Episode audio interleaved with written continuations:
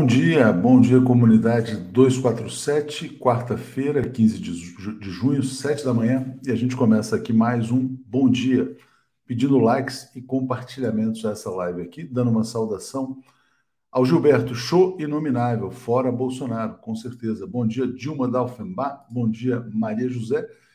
E olha só o que nos traz aqui a Telma. Faltam 200 dias para a posse do ex-presidente Lula como presidente pela terceira vez. Grande festa da democracia. Bom dia a todos, então.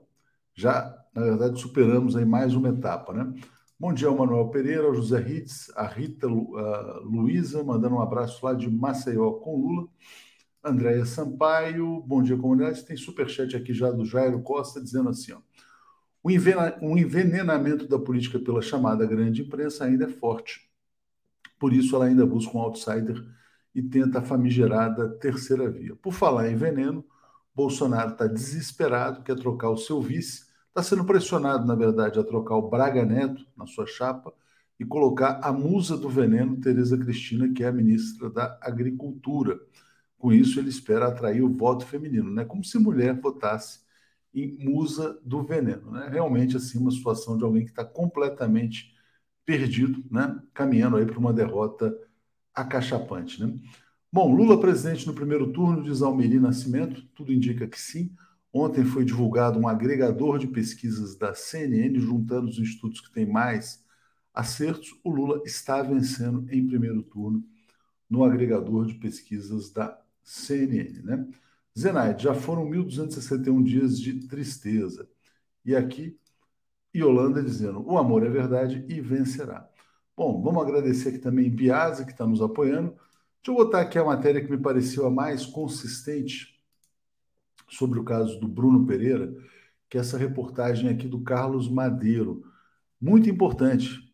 Ele mostra o seguinte: ó, operação de Bruno enfureceu garimpo e fez FUNAI travar grandes ações. Ele traz informações muito importantes. Ele resgatou uma operação que foi feita no Vale do Javari, no dia 13 de setembro de 2019, comandada pelo Bruno Pereira. Bom, ele desmantelou uma operação de garimpo ilegal nessa região, terra indígena. Né? 15 dias depois, ele foi demitido. A FUNAI, para quem não sabe, é um órgão subordinado ao Ministério da Justiça. O ministro, na época, era o Sérgio Moro. O Sérgio Moro fala que não tem absolutamente nada a ver com a demissão, mas o fato é que foi na gestão dele que o Bruno Pereira, assassinado, provavelmente assassinado na Amazônia, foi demitido. Bom, o que, que aconteceu depois dessa operação? Os garimpeiros se uniram e foram uh, recebidos no dia 16 de novembro de 2019 pelos ministros Onyx Lorenzoni, da Casa Civil, Ricardo Salles, do Meio Ambiente, e outros integrantes do governo. Tarcísio Freitas também, né? Enfim, também tinha pedido ali para que o Tarcísio Freitas participasse. Bom, o que, que aconteceu? Bruno Pereira foi demitido e o cargo foi entregue a um pastor. Tem nada a ver com questão indígena, um pastor evangélico, Ricardo Lopes Dias. Com isso, depois da chegada do Ricardo Lopes Dias, nunca houve nenhuma operação a mais de combate ao garimpo né? e a mineração nessas terras indígenas. O que, que acontece? Bolsonaro entregou totalmente, totalmente a Amazônia a essa bandidagem desorganizada ali na Amazônia. Talvez nem tão desorganizada. Ontem apareceu também o delegado Saraiva, que foi demitido por pressão do Ricardo Salles, dizendo que tem uma máfia na Amazônia, da qual fazem parte figuras aí muito conhecidas, Carla Zambelli. Carla Zambelli ontem estava bombando uh, nas redes sociais com a hashtag Zambelli na cadeia. Será?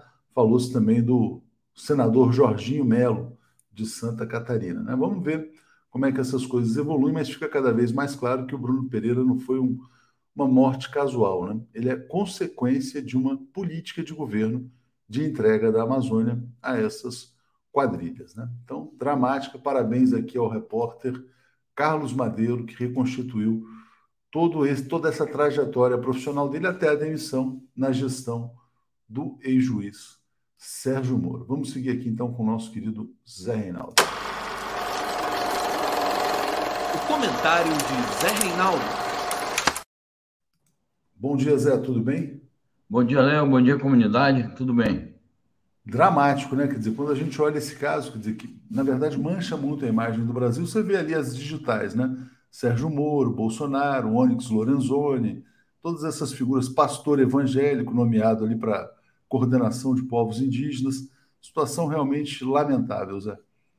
Terrível. É, aproveitando para dizer que nós temos um programa hoje às 10 horas, é, O Mundo Como Ele É, com o Legione, em que vamos. O título do nosso programa é exatamente esse: é, Crime na Amazônia derrete a imagem do Brasil no mundo. Nós vamos fazer um balanço da repercussão negativa para o nosso país. Eu queria agregar, Léo, a essas informações que você trouxe, é também o seguinte, que porque o Bolsonaro diz que está preocupado com a soberania nacional e condena os indigenistas, o pessoal da FUNAI, é, o pessoal do bem da FUNAI, é, de que eles estariam comprometendo a soberania nacional, eu quero dizer que quem compromete a soberania nacional são os golpistas e este governo de extrema-direita que ele preside. Eu quero lembrar que em 2017 houve uma manobra militar, a primeira vez que houve uma manobra militar conjunta também no território nacional com tropas dos Estados Unidos, naquela tríplice fronteira entre Brasil, Colômbia e Peru tríplice fronteira amazônica. E ali, naquela ocasião, foi em 2017 que isso aconteceu, no governo do golpista Michel Temer, e naquela altura eles chegaram a cogitar a formação de uma base militar conjunta, portanto, uma base militar dos Estados Unidos aqui no nosso território. É bom lembrar que na Colômbia já há sete bases militares americanas. Então, para isso, para convidar os, os americanos a instalarem bases militares aqui e realizarem manobras, eles estão prontos. E para isso eles não dizem que é preciso, ou contra isso, é defender a soberania nacional. Portanto, o Exército Brasileiro, que se arroga é, o direito de intervir nas instituições e palpitar aqui e ali, e que deveria zelar de maneira precípua é, pela defesa do nosso território, ele é quem facilita essa, esse entreguismo e essa é, leniência com a penetração de tropas imperialistas em nosso território. Então fica aí agregado agregada esta informação às outras que a gente tem difundido por conta do crime que está em curso na Amazônia. Entreguismo, né, né, do ponto de vista da questão militar, da defesa territorial, etc., e também, na verdade, esses grupos econômicos. Né? E pior ainda, né, Zé, se eles tiverem associações empresariais com esses negócios aí clandestinos. Né? A bandidagem está mandando no Brasil, diz a Luciana Barros, e o Nilson abriu dizendo: Notícias do Equador, parece que o paro indígena segue firme, que um líder indígena foi preso e sequestraram um governador. Não pude apurar. Você tem acompanhado, Zé, Equador? Eu recebi notícias sobre isso, não demos ainda, mas há uma greve, eles chamam lá de paro indígena, uma greve geral, envolvendo as populações indígenas, que, por sinal, são majoritárias no, no Equador, né? O Equador é um país, assim como Peru, Bolívia, que não se pode falar em minorias étnicas. Lá é uma maioria é indígena que forma o território nacional. Mas nós vamos buscar informação para colocar no nosso site. Alguma efeméride de hoje, Zé, dia 15 de junho? Sim, uma efeméride que está ligada a essa construção do mundo multipolar. É no ano de 2001, portanto, há 21 anos, era fundada a Organização para a Cooperação de Xangai, e ali se assinaram documentos relativos exatamente à construção desse mundo multipolar, chamando atenção para as políticas de guerra é, que eram feitas em nome de é, causas supostamente humanitárias por parte das potências ocidentais, Estados Unidos e parceiros da OTAN. Essa organização para a cooperação de Xangai, portanto, ela está na gênese, entre outros fatos, na gênese do mundo multipolar há 21 anos formam esta organização a China, a Rússia e quatro nações ali da Ásia Central: o Cazaquistão, o Quirguistão, o Tadiquistão e o Uzbequistão. É um pacto econômico, comercial, político, diplomático e também militar. Muito bem. É isso aí. Vamos passar para as notícias, então, começando agora pelos Estados Unidos, retomando voos para Cuba a partir dessa semana. Diga, Zé. Importantíssima notícia. Ainda não é a liberação total dos voos, porque isso se refere a, a missões comerciais, missões acadêmicas, científicas, é, vistos é, voos para a realização de convenções, congressos, mas já é um passo importante essa retomada. E o que se espera é que esses voos sejam totalmente liberados também para facilitar o turismo, que é muito importante para o incremento das finanças, de uma maneira geral, da economia da ilha. Mas a gente acha que é importante, sim, é um passo que se dá. Ainda falta muito para acabar o bloqueio, mas é um passo que se dá que deve ser valorizado. Muito bem. Vamos seguir aqui na América Latina, então. Vou trazer notícias agora sobre eleições colombianas para você comentar. E não sei se tem pesquisa nova também, Zé, para a gente trazer a situação do Gustavo Petro por lá. Diga, Zé. Muito bem. Bom, essa notícia aí é o seguinte: o presidente colombiano, que é um governo de, de direita e extrema-direita, ele, naturalmente, às vésperas da eleição, que será domingo, está querendo posar de democrata, de neutro, de isento, e dizendo que faz uma conclamação à população colombiana, a toda a cidadania, a votar, como ele diz aí na matéria, com entusiasmo e alegria. Bom, tomara que a eleição seja realmente isenta de acontecimentos desagradáveis, de, da ocorrência de violência e de fraudes, e, enfim, de que nada ocorra que prejudique o andamento normal da jornada eleitoral e que não é, ocorram fatos, em caso de vitória das forças progressistas, que anulem essa vitória. Então, por um lado, eu acho positivo, embora eh, eu veja que há muita encenação da parte do Ivan Duque, porque ele, para nada, é um democrata. É, um outro item que eu queria destacar dessa notícia, e que me soou estranho, é que a Justiça Eleitoral entrou num contencioso retórico com o, com o Petro, porque o Petro fez algumas denúncias é, baseado em indícios que ele recebeu de que poderia haver é, atitudes não neutras da parte do Conselho Nacional Eleitoral. Então, o Conselho Eleitoral Nacional fez uma espécie de admoestação ao Gustavo Petro e dizendo o seguinte, que o Gustavo Petro estava já antecipando é, uma reação a uma eventual derrota. Então, me, me pareceu estranho que o Conselho Nacional Eleitoral esteja empenhado numa polêmica desse tipo. E, finalmente, sobre pesquisa, não há nenhuma pesquisa nova. Essa matéria alude a duas pesquisas que nós já publicamos. Uma delas dá empate técnico com uma ligeiríssima vantagem é, a favor do Rodolfo Hernandes, da direita, e uma outra sobre a qual nós comentamos ontem, que dá 10 pontos do Petro à frente dele. Então, são duas pesquisas bem contraditórias, né? porque uma dá um empate técnico, outra dá 10 pontos a favor do Petro. Vamos aguardar se daqui até sexta, sábado, ainda saem últimas pesquisas. E no dia de domingo, quando haverá as eleições, nós vamos acompanhar em cima do lance com as parcerias que nós temos é, de agências de notícias como esta, a Agência Regional de Notícias, que é uma agência latino-americana muito competente com quem nós temos uma produtiva parceria. Passando então aqui para a Venezuela, Zé, uh, Nicolás Maduro chegando ao Catar. Uh, você falou um pouquinho ontem sobre essa visita, uh, enfim, de Estado, né? Quais, quais são as novidades, Zé? Bom, a novidade é que é mais uma etapa da sua visita, me parece que é a última, a países da chamada Eurásia, né? Então ele destaca que foi, primeiro ele passou pelo norte da África, na Argélia, que é um país amigo da Venezuela, é, depois foi à Turquia, é, foi ao Irã, onde fez grandes convênios. Ontem nós comentamos que ele esteve no Kuwait e hoje no Catar, que será a sede da Copa do Mundo, é, em novembro.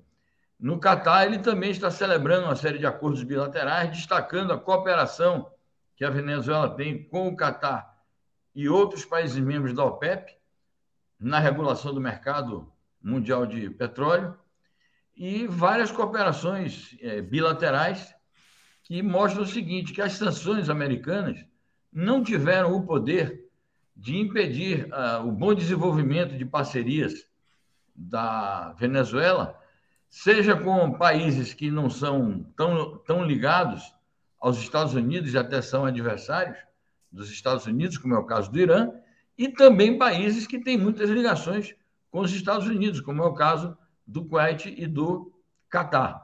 Então, é, a Venezuela consegue, com uma diplomacia muito ativa, com a busca da multilateralidade, da multipolaridade, com a própria liderança do Maduro, que é muito é, proativo nessas questões diplomáticas, a Venezuela tem conseguido contornar os obstáculos impostos pelas sanções e vai adiante, vai tocando barco e vai procurando abrir caminho aí no mundo, nesse mundo tão conturbado. Então, acho muito positiva a viagem do Maduro e há de trazer muitos resultados positivos para a economia venezuelana. Deixa eu agradecer a Leni Brito aqui, que está nos apoiando, a Bárbara Arena também defendendo aqui o mundo multipolar, e a Leni dizendo Lula presidente no primeiro turno. Saudades aqui da Leni, fazia tempo que eu não via ela por aqui. Bom, vamos trazer então aqui, Zé, essa notícia aqui agora da guerra. Zelensky reconhecendo perdas dolorosas de tropas ucranianas, ainda não está na, na rendição propriamente, pedindo mais armas aos países da OTAN, mas passo para você fazer uma atualização sobre a guerra.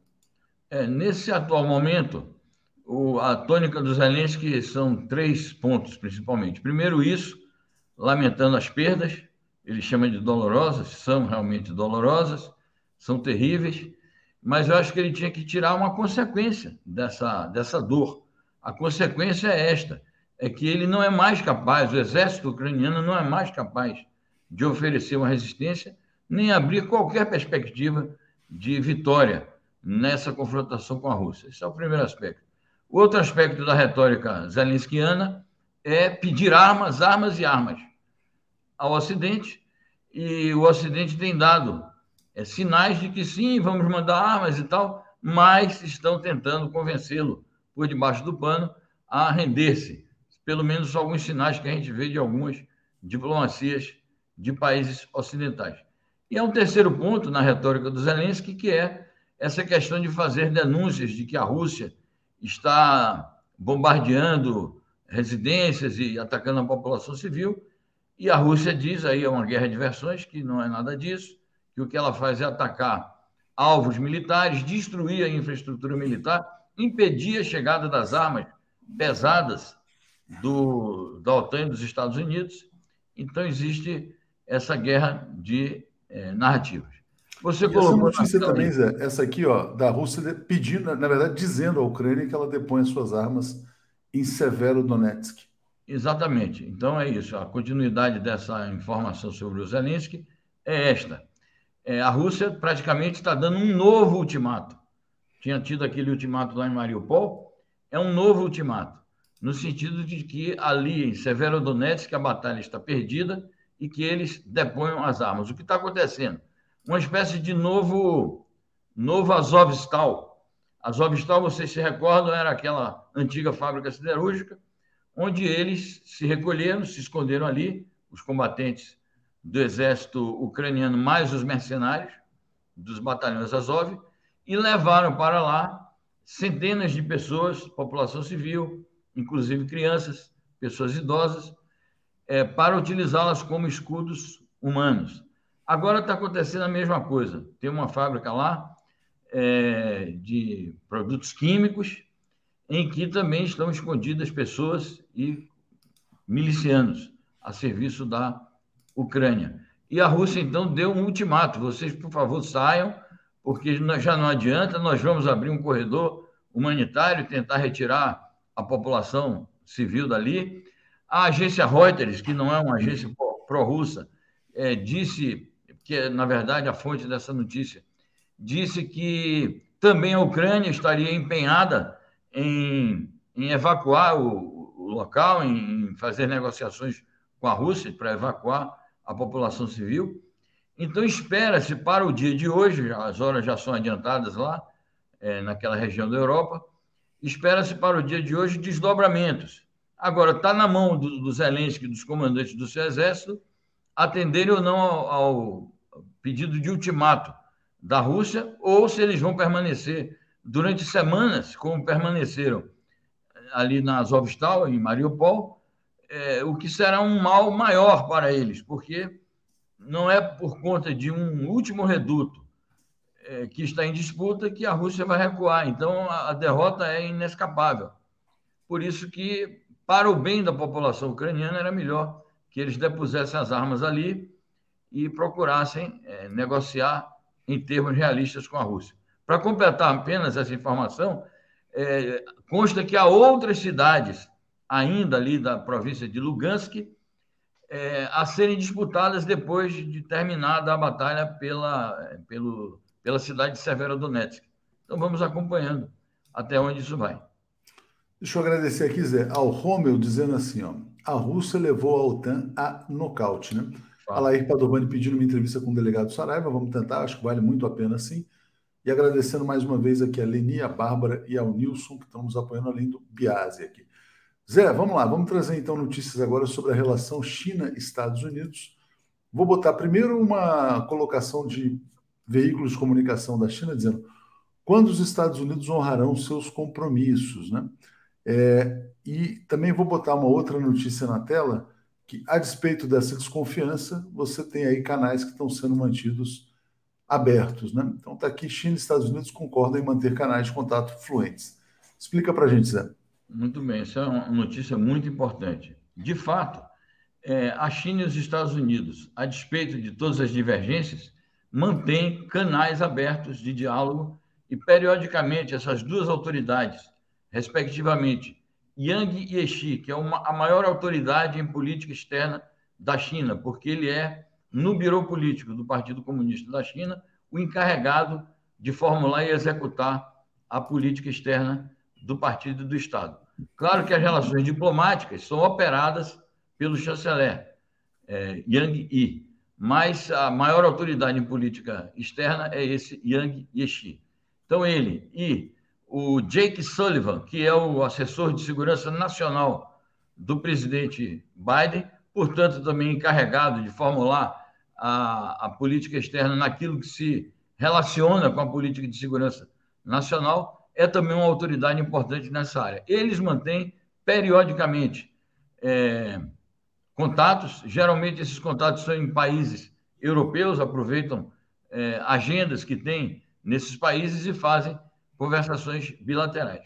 Nessas ocasiões, eles passam em revista o conjunto é, dos protocolos, dos convênios, é, das relações bilaterais entre ambos, e certamente ao fazê-lo, é, colocam na mesa também as divergências, os problemas relacionados com Taiwan, os problemas relacionados com o Mar do Sul da China, os problemas relacionados com a guerra comercial, os problemas relacionados com o Indo-Pacífico, os problemas relacionados com a Península Coreana, e ali eles procuram, digamos assim, estabelecer os termos é, da disputa, evitar que se, essas disputas se transformem num, mar, num mal maior. Então, acho isso importante do ponto de vista da condução diplomática. E, portanto, essa informação desse contato é, na minha opinião, uma informação positiva. Por outro lado, a imprensa chinesa destaca, ao comentar o que há de positivo nesse contato, ela discute o seguinte: mas até quando os Estados Unidos vão continuar conversando conosco em alguns termos e, na prática, fazendo outra coisa? E cobra o seguinte: Existem consensos que foram feitos entre os dois presidentes. O Biden e o Xi Jinping fizeram duas conferências é, por meio de vídeo é, recentemente. Então, ali eles estabeleceram, por exemplo, o Biden jurou: não, nós não vamos de maneira nenhuma intervir na questão de Taiwan. Contudo, a gente diariamente aqui dá notícias mostrando que os Estados Unidos intervêm na questão de, de Taiwan. Apenas para citar um exemplo. Então, a mídia chinesa está questionando isso. Até quando vocês vão conversar conosco dizendo uma coisa e, na prática, vão fazer outra? É algo também que me parece vai perdurar como agenda importante é, do panorama internacional durante muito tempo. É isso aí. Zé, a gente tem mais uma notícia internacional aqui, que é a péssima repercussão na imprensa mundial, na França, né, sobre os assassinatos do Bruno e do Dom Phillips. Né? estão denunciando a impunidade dos crimes na era Bolsonaro, é mais do que impunidade, na verdade.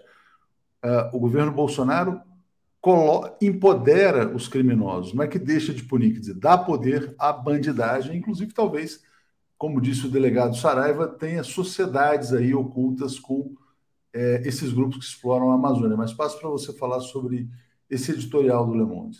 Perfeito, é isso. A questão da impunidade é como o Le Monde vê, talvez quando o editorial foi escrito, eles não tinham conhecimento. Isso, o editorial foi publicado, acho que na segunda-feira. Não tinham conhecimento da sequência de denúncias. De qualquer maneira, o que se destaca aí é o seguinte: Le Monde, que é um dos principais jornais franceses, Guardian, que é um dos principais jornais britânicos, New York Times, que é o principal jornal estadunidense, e muitíssimas agências noticiosas internacionais é, têm destacado esse tema. A imprensa portuguesa está cheia de notícias sobre isso, espanhola.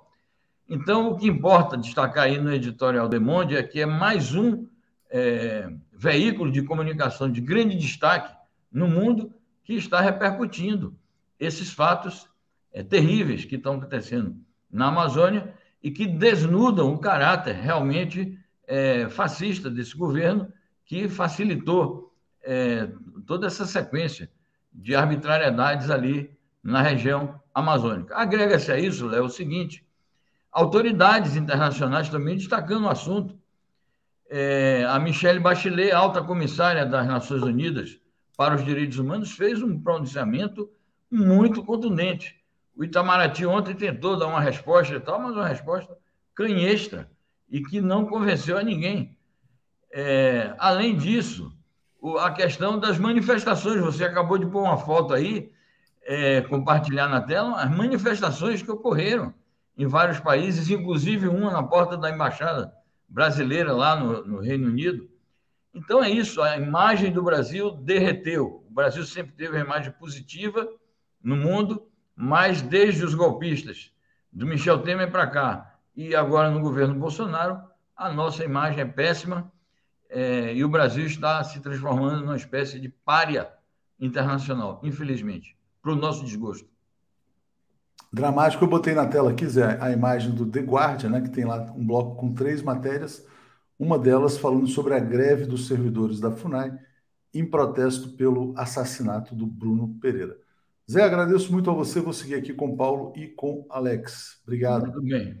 Daqui a pouco estamos juntos aí no programa O Mundo Como Ele É. Todos estão convidados às 10 horas da manhã. Um é, abraço. Foco nessa questão da Amazônia, né? Como você falou também. Isso, é o foco principal, mas vamos falar de Ucrânia, de Colômbia e de outros fatos internacionais. Obrigado, Zé. Obrigado. Abraço. Um abraço. Tchau, tchau. Alex Sonic e Paulo Moreira Leite. Bom dia, Alex. Tudo bem? Bom dia. Cadê o Paulo? Paulo estava aqui, caiu, deve estar voltando, deve ter tido algum problema é, é, de energia ali. É, a gente vai seguir falando sobre esse caso Dom Phillips e Bruno. Eu até já falei, eu sei que você também vai comentar essa matéria, é. essa reportagem do UOL sobre a ação contra o garimpo, conduzida lá, comandada, na verdade, pelo Bruno Pereira, que explica a demissão dele. Então, passo para você trazer mais detalhes, já já a gente chega aqui com o Paulo também. Diga, Alex. É, isso que você está falando, é, o Bruno Pereira, em 2019, comandou uma mega operação contra o garimpo ilegal.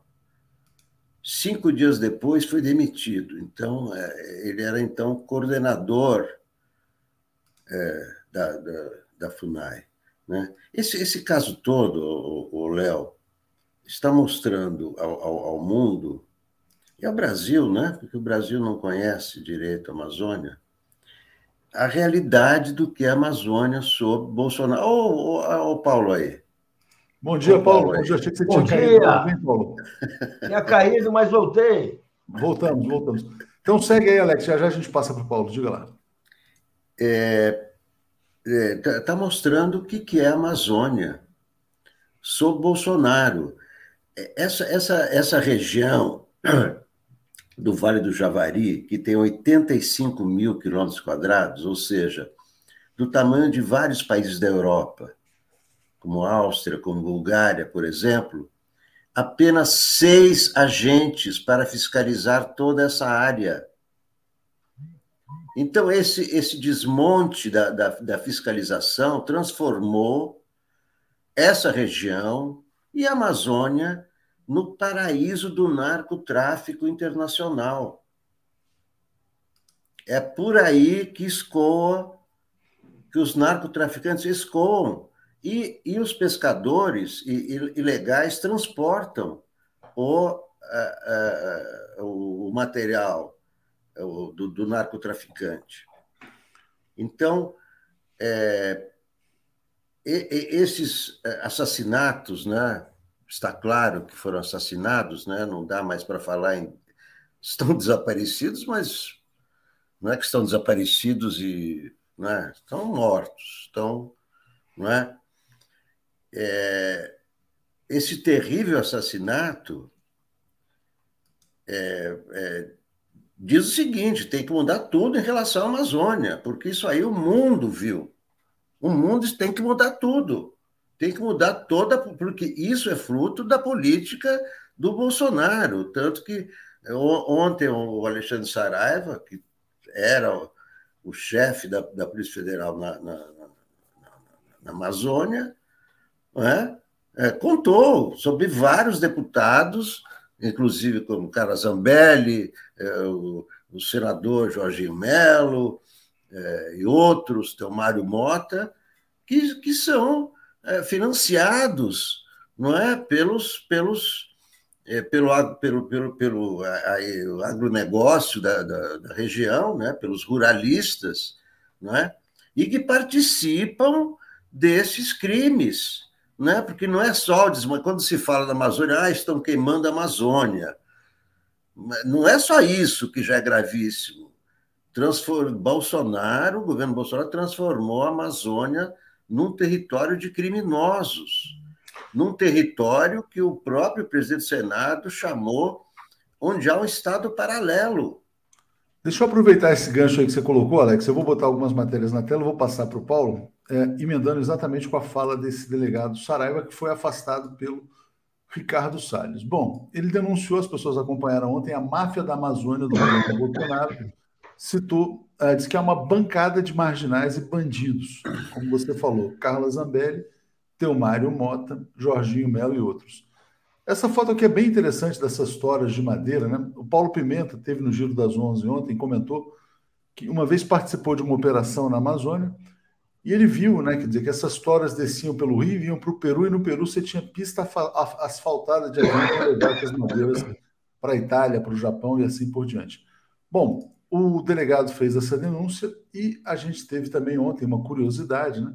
Um dos assuntos mais comentados ontem nas redes sociais foi Zambelli na cadeia, porque, segundo o delegado, ela tem ligação com esses grupos aí. Paulo, passo pra, você está aí com a, com a, tosse meio complicada, mas passo para você falar sobre esse tema. Não Sim. só, vamos dizer assim, é, essa descoberta né, de que o, o, Bruno foi demitido porque desmantelou uma quadrilha de garimpeiros, e agora a denúncia do delegado afastado pelo Ricardo Salles, o que mostra que o governo Bolsonaro colocou a bandidagem para tomar conta da Amazônia. Diga, Paulo. Exatamente. Eu acho que tem um elemento importante tem uma reportagem na Folha de São Paulo hoje que ajuda a entender que tem uma história política e econômica por trás desta tragédia que nós estamos vivendo na Amazônia hoje. A história não foi sempre assim. Isso é importante saber. Uh, uh, em 2011, governo Dilma, governo Dilma, 2011, teve início uma política nesta região de organização econômica, de proteção uh, uh, das populações indígenas, proteção dos agricultores, ou seja, teve uma, houve uma mudança. Nada menos que 200 famílias, o que é um número considerável para a população local, passaram, foram organizadas no local, passaram a trabalhar no local e passaram assim a, a ter no local, tirar no local aquilo que elas sempre procuraram, que é o seu sustento indígenas ou não indígenas, ali elas conviviam e ali elas, elas procuravam seu sustento como qualquer pessoa, que, uh, uh, a necessidade de qualquer pessoa. O que começou a mudar? Com o, golpe de Temer, este projeto, ao lado de tantos outros, gente, mas ali, naquela pequena escala que a gente ninguém olhava para lá, ele também foi desmontado. As entidades desapareceram. Os subsídios foram embora. O auxílio, o, o auxílio nunca mais ninguém viu. As famílias se dispersaram, foram para o mato lutar pela, uh, uh, lutar pela sobrevivência de qualquer maneira. E foi aí que foi chegando o crime organizado. Foi aí que foram chegando uh, os, os, criminosos de, de, várias formas, instalando ali aquilo que é a, selvageria do Estado mínimo, ou seja, Estado sem lei, sem ordem alguma. Foi ali, aí veio o Bolsonaro, que só agravou. Com o Bolsonaro veio a militarização da FUNAI. Ou seja, as coisas já estavam ruins, já estavam ruins, a situação da, da população empobrecida era cada vez maior, as, as pessoas eram expulsas pelos traficantes, pelos, pelos exploradores de madeira. E aí, com o Bolsonaro, foi aquilo. O próprio ministro do Meio Ambiente estava lá pegando madeira. Foi para a Amazônia pegar madeira. Foi processado na, nos Estados Unidos, gente, porque a, a, a denúncia é que ele, ele estava envolvido com madeira roubada. Não é que ele estava comprando madeira roubada. Essa foi a denúncia uh, contra o, o, o, ministro. Ou seja, então, é, é, essa mudança que é, é, é, o que está acontecendo hoje é, na Amazônia, esse crime que nós estamos vendo hoje, essa impunidade, esse ataque a pessoas preocupadas em organizar o, o povo, como é o Bruno Ribeiro. Que, que ele fazia na FUNAI, gente? Ele organizava os trabalhadores, ele organizava os indígenas. Para quê? Para lutar por seus direitos. Essa mudança, essa virada, ela, ela vem da política. Ou seja, é, mostra que isso aí não é um mundo sempre é, ali de, da mesma forma. Não, não esteve da mesma forma. Já foi melhor, já teve perspectivas melhores. E é, a regressão começa com o, o, Temer e se acentua com o Bolsonaro quando chega a selvageria. Então você vai tirando o Bruno, o Bruno, que era o, o, responsável pelas, pelas, pelas nações indígenas isoladas na região, vai, vai colocando homens de confiança de quem? Do bolsonarismo. Para quê? Para abrir caminho para selvageria, para garimpeiro e tudo mais. Isso é que aconteceu. Isso é importante porque a gente vê como os grandes fatos da política, aquelas decisões que nós vamos tomar na eleição presidencial, isso é bom discutir com as pessoas. Ela se reflete até ali. Quando a gente está falando da, da, da fome, da miséria, da opressão, da violência, ali, no, no, naquilo que é quase que o aspas, né? no, no, aquele pedaço do Brasil que ninguém olha, aquele fim de mundo. Isso tem a ver com o que acontece com as decisões que são tomadas em Brasília, com as decisões que a gente toma quando a gente vota para presidente da República. Essa notícia aqui que ninguém fala mais, né? Salles, o ministro do desmatador, comprando mansão milionária em São Paulo, foi afastado, mas não se investigou a origem do patrimônio dele. Ele está aí, vai ser candidato a deputado novamente.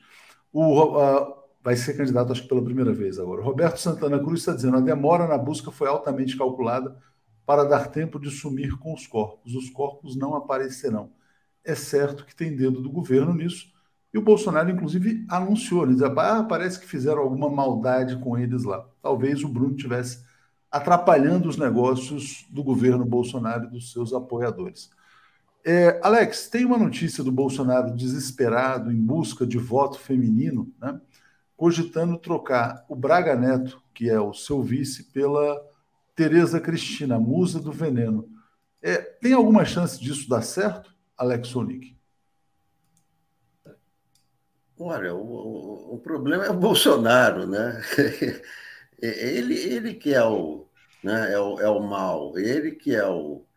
É, ele que atrapalha tudo, ele que é o destruidor, né? Quer dizer, na imprensa mundial chamando o Bolsonaro de maníaco.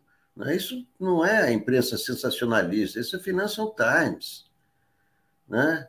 E nós tendo que é, é, nos defrontarmos com esse tipo de manchete da imprensa internacional. Olha, vocês, nós estamos sendo governados por um maníaco. Que é isso que nós estamos assistindo. Né? Então, eu, eu fico espantado ainda com, com, com pessoas que, depois de ver tudo que ele já fez, ainda têm intenção de votar nele. Eu não sei como é que essas pessoas. Não sei o que elas estão enxergando, não sei o que elas pensam, é, não, não consigo. É, inclusive pessoas assim, com, né, é, que estudaram, que, que têm acesso aos meios de comunicação, que olham todos os dias o que essa pessoa que infelizmente chegou ao Palácio Planalto está fazendo com, com, com, com, o Brasil. Então, se o vice vai ser Braga Neto, se vai ser a Tereza Cristina, isso aí não vai acrescentar nada. Está né? Tá uma brigaiada na, na comunicação do Bolsonaro entre o Carlos e o, e o Flávio. Né? o marqueteiro do, do PL, é porque não tem, é, não, não tem o que mostrar. Não tem o que mostrar. Depois de três anos e meio, o governo não tem o que mostrar o que construiu, só, tem, só dá para ver o que ele destruiu. Se você colocar na balança o que foi construído e o que foi destruído, não foi construído, não tem nada. É só, é só, é destruição. destruição. Então, como é que um vice vai mudar isso? Ah, é, a Tereza Cristina participou dessa destruição. Então, isso, isso vai mudar o voto das mulheres que conhecem, conhecem bem é, é, as cenas, o pensamento e as atitudes de, desse, desse maníaco, chamado assim pela imprensa internacional. Financial Times, não sou eu que estou chamando, aliás, basta olhar. Qualquer pessoa olhar esse, esse, esse cidadão ouvir o que ele pensa, você diz, não, não é uma pessoa normal. Alex, deixa eu passar agora para um é outro pessoa tipo... com a qual você pode argumentar. Você não consegue argumentar com essa pessoa. Deixa eu passar agora para o Paulo com outro tipo de crime mais sofisticado do que esses crimes da Amazônia, porque ali a gente está falando de crime de banditismo pesado, mas aqui agora é, é, vamos dizer assim, quer dizer, os crimes dos ladrões de casaca aqui. Vamos passar para essa notícia aqui, Paulo. Margem de lucro da Petrobras é seis vezes maior do que das estrangeiras. A gente sempre fala né, no tema da política de preços da Petrobras, implantada depois do golpe de Estado contra a ex-presidente Dilma Rousseff, com uma finalidade: espoliar o Brasil, sugar a renda dos brasileiros e transferir para os acionistas privados. De vez em quando, essas notícias escapam e aparecem até no UOL, né, que é ligado à Folha de São Paulo. Então, vou trazer aqui Margem de lucro da Petrobras no primeiro trimestre de 2022, 31%. Da Chevron, 11%. Da Shell, 8%. Da Exxon, 6%. Da Petrochina, 5,6%. Da BP, menos 39%, deu prejuízo. Né? 2021, margem de lucro da Petrobras, 23,7%. Exxon, 8,5%. Chevron, 9,7%. Shell, 7,6%. Petrochina, 4%. BP, 9,4%. É, a ação do Sérgio Moro na Lava Jato, que teve como objetivo, na verdade, manchar a Petrobras para que ela fosse assaltada pelos acionistas privados, é isso que aconteceu. Toda, toda a questão lá, não sei o que, tem isso, tem aquilo, tem corrupção na Petrobras, o objetivo era fazer um assalto muito maior. Era botar a Petrobras a serviço de um pequeno grupo de acionistas e o resultado está aí. Como é que pode uma empresa ter uma margem de lucro de 23,7% no ano passado se a média do setor é 8, 8,5, 9, 7. Diga, Paulo. Exatamente. Por que, que a Petrobras, por que, que ocorreu o golpe? Primeiro ponto, isso é, a gente não pode achar que o golpe foi apenas uma. Havia sim uma questão de interromper um projeto político, havia sim uma, uma questão de, uh, uh, uh, de entregar o país para um, um, vice presidente que tinha um projeto neoliberal de Estado mínimo que aí estava, mas também havia ali um interesse econômico, financeiro, as vantagens imediatas, que são gigantescas. Por quê? Porque o país descobriu o pré-sal, o Brasil teve acesso a, a, um tesouro que, que eram as reservas de petróleo do pré-sal, e esse tesouro é explorado, é explorado pela Petrobras. Nas mãos do Estado brasileiro, de um governante responsável, como Lula, você teria. Uh, esses recursos serviram para você pro, projetar processos de industrialização, projetar uh, crescimento econômico, reforçar a indústria brasileira, reforçar, inclusive, saúde e educação com subsídios. Gente, com subsídios do pré-sal.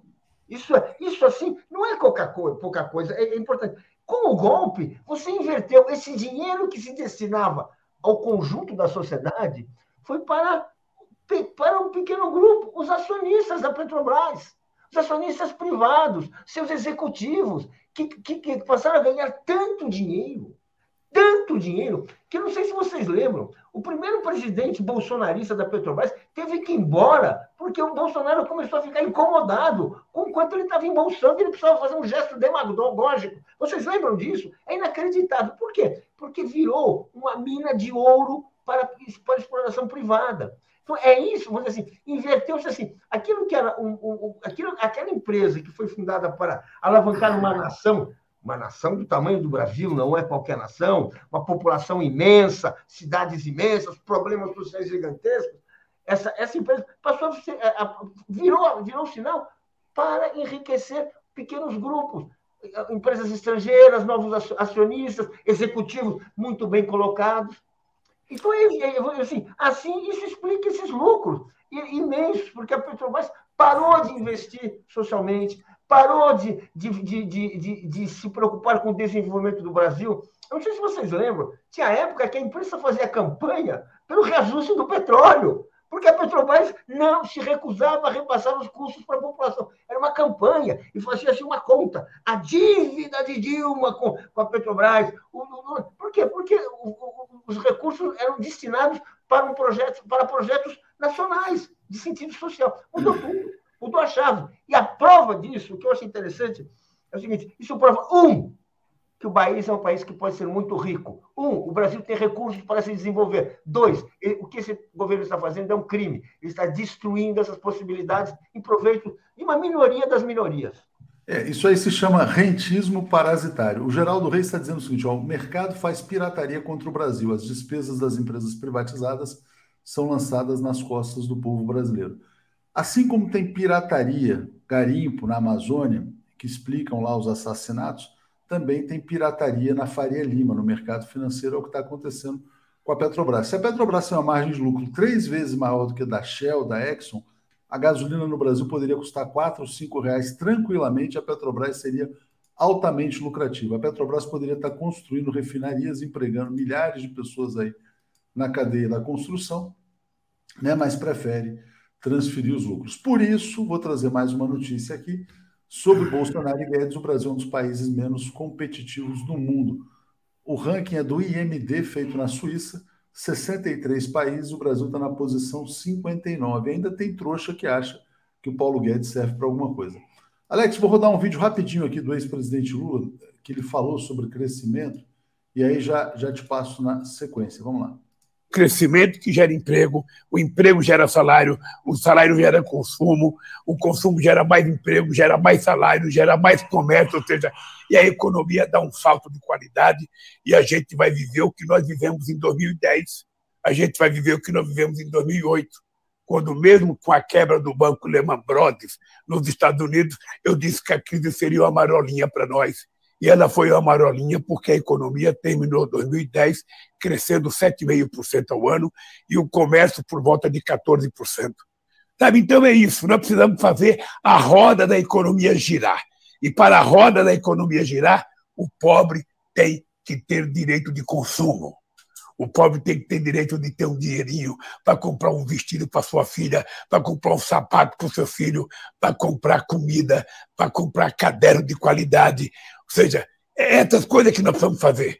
Nós precisamos garantir às pessoas de que eles vão ter o mínimo necessário para sobreviver com dignidade. E isso depende muito da distribuição de riqueza, depende muito do crescimento econômico. E é isso que nós vamos fazer.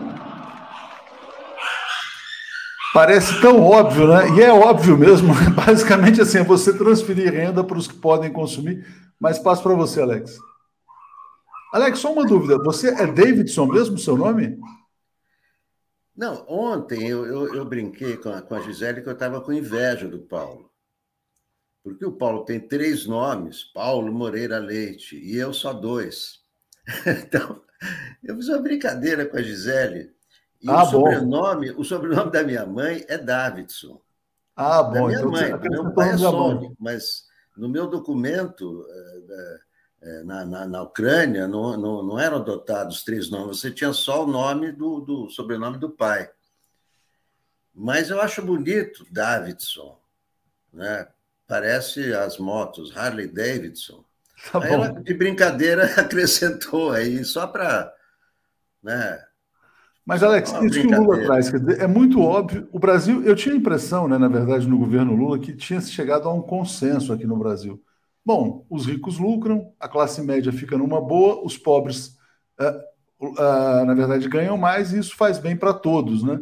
Mas esse consenso foi quebrado a partir de 2015, 2016. Mas diga, Alex.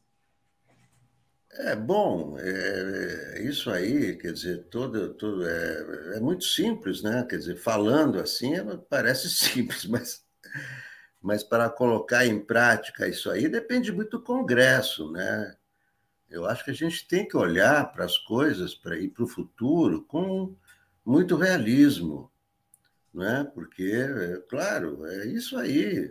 Né? Aliás, esse é, é, é um discurso, era o discurso do Henry Ford no começo do século XX. Eu quero que meus empregados ganhem para comprar os carros que eles produzem. Esse é o princípio capitalista do Henry Ford. Né? Então, é claro que é isso que o Lu está falando. Agora, para colocar isso em prática, você precisa ter maioria no Congresso. Então, isso não podemos esquecer também, né? que a, a, a, o Congresso é que manda. Né? Na atual composição do Congresso, tudo isso que o Lula está falando pode ir para o brejo. Né? Por isso que é importante também, na hora da, da eleição, votar, é, votar nos deputados né? que pensam assim, que se alinham com essas ideias progressistas. Não é? Porque não é? No, o Estado se compõe, o presidente não é o monarca. Não é imperador que impõe, olha, agora eu quero assim, será assim. Né? Na, na, na, na Petrobras, sim, né? Quer dizer, isso aí é, que, que, que nós vimos, o, o, o, lucro, isso aí, é, o responsável não são os acionistas, é a diretoria da Petrobras. E essas empresas que é, têm lucro menor são empresas privadas. Né? A Shell é uma empresa privada, a Exxon é uma empresa privada. Então, é, é, essa margem de lucro é que ninguém discute, e aí isso é que tem que baixar para baixar o preço, né? Isso aí ninguém fala. E quem estabelece a margem de lucro é, é a União, que é a maior acionista da Petrobras. Então, é, é, é, é nisso que se poderia mexer, no lucro, porque quem estabelece o lucro, quem é? É o, é o, dono da empresa. Quem é o majoritário da, da Petrobras? É a União. Agora representado, infelizmente, pelo governo Bolsonaro. É, isso já começou com o Temer, mas só para colocar, na verdade, a Petrobras foi sequestrada né, pelo, pelos acionistas minoritários, pelo chamado mercado, desde o golpe. E isso acontece também com o Congresso Nacional. O Congresso Nacional ele foi capturado pelos interesses financeiros, pela Faria Lima, e é realmente fundamental eleger um parlamento progressista. Agora, Paulo, pegando esse gancho, né, você colocou na pauta que tem dificuldades aí entre PT e PSB. Boa parte dos partidos políticos hoje é, estão a serviço dos interesses econômicos da minoria, da minoria rentista e parasitária. Então, o que o Lula fala é muito óbvio, né? obviamente tem que distribuir a renda do brasileiro. Aliás, vou trazer só um detalhe antes de passar, são um, é um detalhe bem interessante sobre essa matéria que explica por que o Brasil é um dos países menos competitivos do mundo, né? em 63 países. Vou ler aqui. Ó. A queda no ranking deve-se à avaliação negativa nos quesitos de infraestrutura, mão de obra e segurança jurídica. Mas eles colocam assim: em estrutura social, o Brasil ficou em último lugar. O coeficiente de Gini, que mede a desigualdade, registrou um índice de 53,5. O Brasil é o segundo país mais desigual do mundo, atrás apenas da África do Sul. E em educação, o Brasil está em último lugar no ranking. Né? Então, 63 países, Brasil em último, é, em alguns pontos. Paulo, então passo para você falar sobre isso, essa questão, o que o Lula coloca, as dificuldades né, de ter uma elite capturada pelos parasitas, e depois falar sobre o PT PSB também, que você tinha colocado aí na pauta. Olha, uh, eu acho essa fala, a fala do Lula muito importante, eu acho que ela deve ser divulgada, discutida, porque, embora ela pareça dizer verdade simples, que todo mundo sabe, não é assim. A maioria das pessoas, elas sofrem tanto, elas vivem num mundo de tanta desinformação, de tanta mistificação. Ah, o Brasil é um país pobre. Ah, o Brasil é um país que precisa de muitas reformas para conseguir avançar. Ah, essa coisa é só para o futuro, é só para os nossos netos.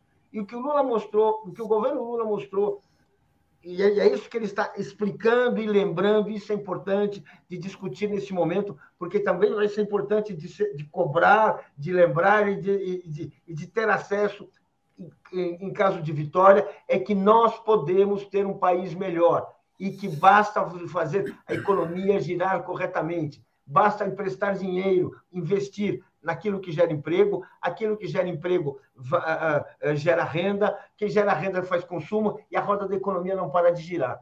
Eu queria homenagear nesse momento, na fala do Lula, uma, um comentário daquele um dos grandes revolucionários da história, é o Vladimir Lenin, que uma vez ele disse o seguinte: um dia a economia do futuro vai ser tão fácil que todas as pessoas, inclusive uma humilde cozinheira, poderá entender como ela funciona.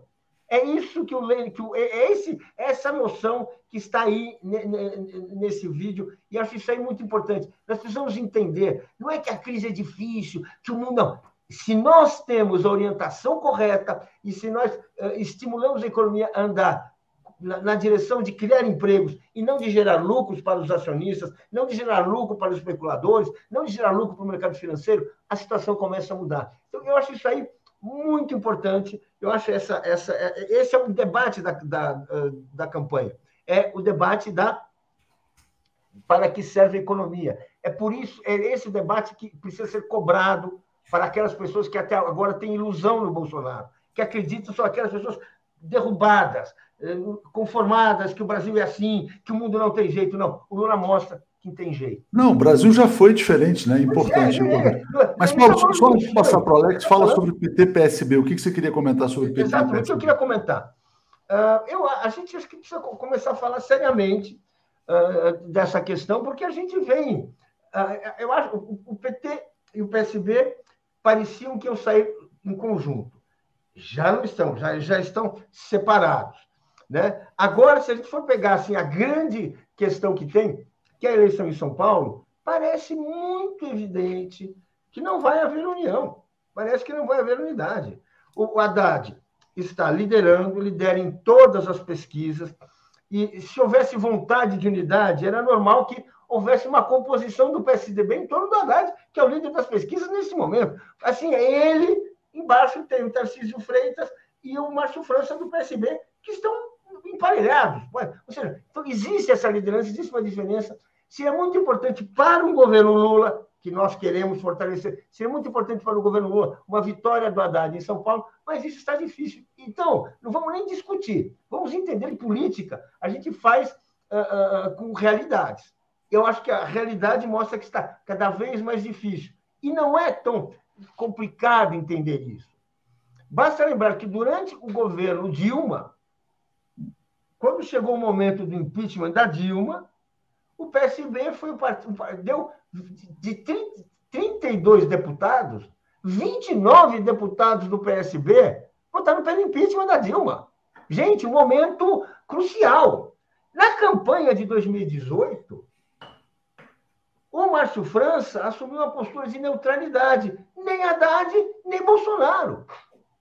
Gente, vamos dizer assim, não, não, vamos, não é hora de ficar patrulhando ninguém. Mas na hora de entender a política era um pouco diferente. Não dá nem para dizer que é fácil, nem para dizer que é a mesma coisa, porque não é. Eu acho que é muito, tá muito claro, e é bom a gente, a gente estudando, a gente aprendendo. Olha, a discussão é essa, o, o, o, candidato do Lula é o Haddad, é importante fortalecer o Haddad. Os outros, todos têm eleição democrática, todos são candidatos, ninguém vai fazer campanha contra ninguém, mas não vamos criar ilusões, achar que é indiferente porque, porque não é indiferente, não é a mesma coisa e não foi a mesma coisa. Então, vamos dizer assim, essa aliança, ela, ela, ela que a gente, que o Lula investiu muito corretamente, um esforço muito grande, é bom a gente estar preparado, que ela vai ser muito mais difícil de se fazer do que se espera e que, pelo visto, as exigências que uh, uh, o PSB está co cobrando do PT são um pouco mais, mais difíceis de serem aceitas do que a gente podia imaginar. É isso aí, Paulo. Deixa eu passar para o Alex aqui, vou ler comentários, Alex. Olha só, a Sheila Vilela está dizendo, tá dizendo ó, o maníaco da Serra Elétrica nos governa, Carlos Carvalho. Bom dia a todos. A tua pergunta inevitável: por que Bolsonaro recusou os recursos da Alemanha e Noruega para proteção da Amazônia? Provavelmente porque queria espalhar o crime, o crime pela região. Né? É, Flávio Sano perguntando se você, Alex, apoia a intervenção na Amazônia. É, e Roberto Santana Cruz, acho que eu já li, né? A busca, a demora foi calculada para que sumissem com os corpos. Alex, eu vou botar uma notícia aqui, que é o artigo do Hélio Gaspari, que ele está dizendo o seguinte: o Hélio Gaspari é que entende dessa coisa de generais, ditadura militar, dizendo que o Bolsonaro não tem força para o golpe de Estado, nem entre os militares e nem na economia, que a economia está arruinada, ele está dizendo, não tem nenhum milagre econômico à espera, etc. e tal. Mas, ao mesmo tempo, Alex, você colocou na pauta que a gente tem uh, bolsonaristas, né, como o Paulo Guedes, o Reis, fazendo exaltação à ditadura. Então, passo para você falar sobre esse contexto e tinha essa pergunta para você sobre intervenção na Amazônia ou não. Diga, Alex. O que é a intervenção na Amazônia? Não sei do que se trata. Ninguém está falando intervenção na Amazônia. A Amazônia tem que ser protegida por nós brasileiros. Porque não, a então tá claro, faz parte você é Brasil. intervenção. Não, não sei que conversa é essa intervenção. Não, está claro, está claro. Vamos passar para esse tema, então, aqui do não Golfo. Tem, não tem nada de intervenção na Amazônia. É isso que o Hélio Gato está escrevendo hoje, ele que foi, ele que herdou né, os arquivos secretos do SNI, né, o Golbery, o General Golbery entregou os arquivos para o Hélio Gaspar, então é claro que ele tem a memória do que foi do que foi a ditadura, né? E essas pessoas, como Paulo Guedes, com Luiz Carlos Renzi, parece que não leram. E aí ontem resolveram exaltar exaltar a ditadura. Veja só, apologia da ditadura, né? No momento que o, em que o mundo o mundo todo é refratário. Você imagina você é, ser, ser, ser, comandado por uma força que não é contestada, que não tem imprensa para contestar, que não tem STF para contestar, que não tem nada, e essas pessoas né, têm. É, nenhum país que passou por uma ditadura quer uma ditadura de volta, e essas pessoas parece que. Né, não, não sei, não sei o que passa pela cabeça de um, de um Paulo Guedes, de um, é, de um, de um senador, né, que diz que não, na ditadura realmente, poxa vida, que legal, que bom, que não, isso é, é crime, inclusive, é, é, fazer, é, fazer apologia à ditadura né? não, é, não é possível, não é possível você é, é, falar ditadura né? sem falar dos crimes, sem falar da impunidade, dos escândalos financeiros. A, a ditadura militar arruinou o Brasil, a ditadura acabou também porque entregou, é, levou o Brasil a, uma, a, aquela inflação do governo Sarney foi herança da inflação do Figueiredo. Não foi o Sarney que criou, claro que o Sarney cometeu inúmeros erros e, na, na, na, economia, mas foi a inflação verdade. Os escândalos financeiros eram do governo. E por que tinha escândalo financeiro? Porque a imprensa era censurada. Então, esses crimes da ditadura, né, é, é, tem que ser lembrados a todo momento para as pessoas não, não, não caírem nessa conversa de, desses, dessas pessoas que dizem que foi bom. Foi bom nada. Foi horrível, foi horroroso, destruiu o Brasil. Nenhuma ditadura é boa tem censura, tem impunidade. O cara entra na sua casa e, e, e leva você preso. É assim que é na ditadura. Não tem coisa boa na ditadura. É, tem tortura na ditadura. Então, é, essas pessoas, é, como Paulo Guedes, como Luiz Carlos Reis, autoridades, né? É, é, isso, isso, isso é, é lamentável. Né? É lamentável o, que pessoas se expressem e... dessa maneira. Não, é inaceitável, né? E você fica vendo, na verdade, uh, ontem o editorial, o Estado de São Paulo deu uma dentro ontem, né? Diz, fez um editorial dizendo que o Bolsonaro é ruim para os negócios. Quer dizer, quem vai investir num Brasil onde o presidente todo dia fica anunciando golpe de Estado, golpe militar? Qual é a lógica, né? O cara vai subverter todas as... Ele fez isso ontem é, num evento lá na Bolsa de Valores de São Paulo. É, a gente é, tinha assumido aquele compromisso né, de trazer informações sobre a Covid, então os dados estão crescendo. Eu vou botar aqui o boletim da UFMG. Então, olha aqui, ó, no dia de ontem foram 174 óbitos e mais 44.441 casos. E o ex-presidente Lula adotou uma, tomou uma medida importante, também anunciou, né, testou negativo para a Covid, falou que vai retomar a campanha, mas dessa vez utilizando máscaras, que foi o que a gente falou ontem aqui com o Marcos Caseiro. Então, decisão acertada. Passo para você falar a respeito disso também, Paulo. Para falar? É, para comentar, acho que é assim, falar sobre Covid e essas. Acho que é uma decisão, assim, quer dizer, mais do que acertada também, né? Isso, não, vamos dizer assim, uh, nós estamos vendo que a Covid, é, a gente sabe muito menos do que a gente poderia imaginar em nossa van filosofia, né? A gente imaginava que era uma onda, depois que era outra onda, e a gente não sabe até onde ela vai.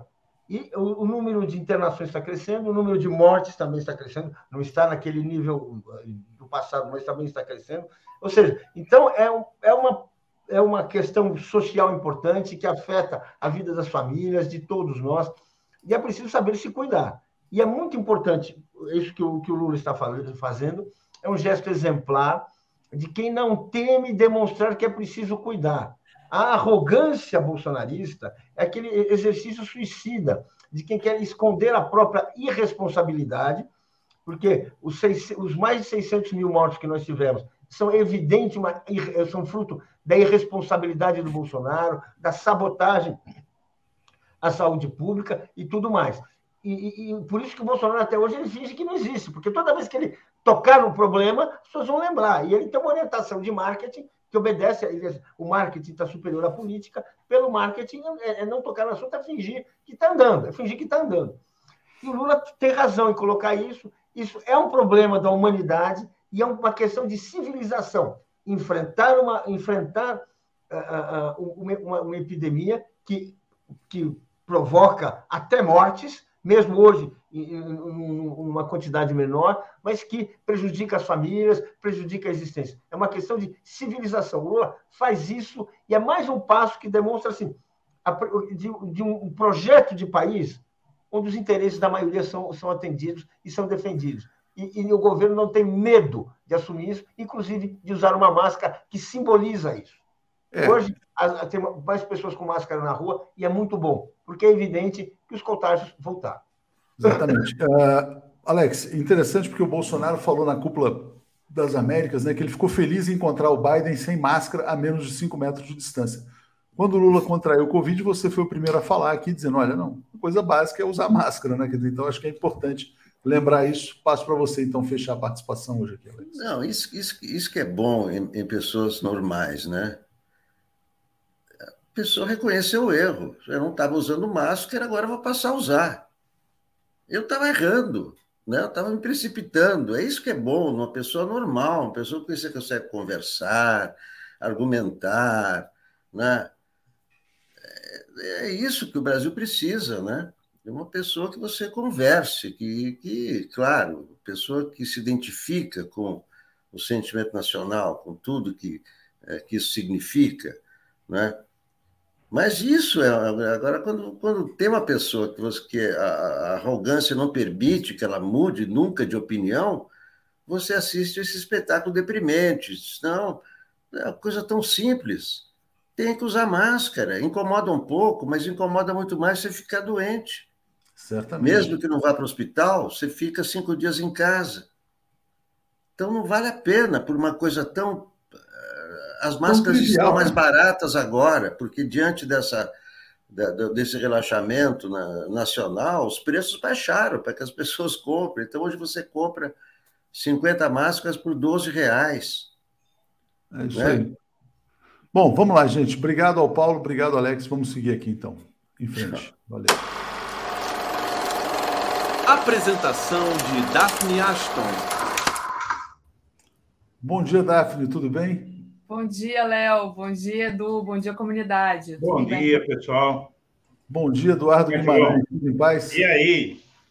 Olha só, eu vou ler esse, é. esse, comentário do Gabriel Pinto, eu acho que ele acerta bem no ponto aqui. Ele está dizendo: sigam o dinheiro, a família Bolsonaro é especialista em rachadinha e outros crimes. O projeto Bozo não é político, é financeiro, recebe dinheiro de quem o financia, né?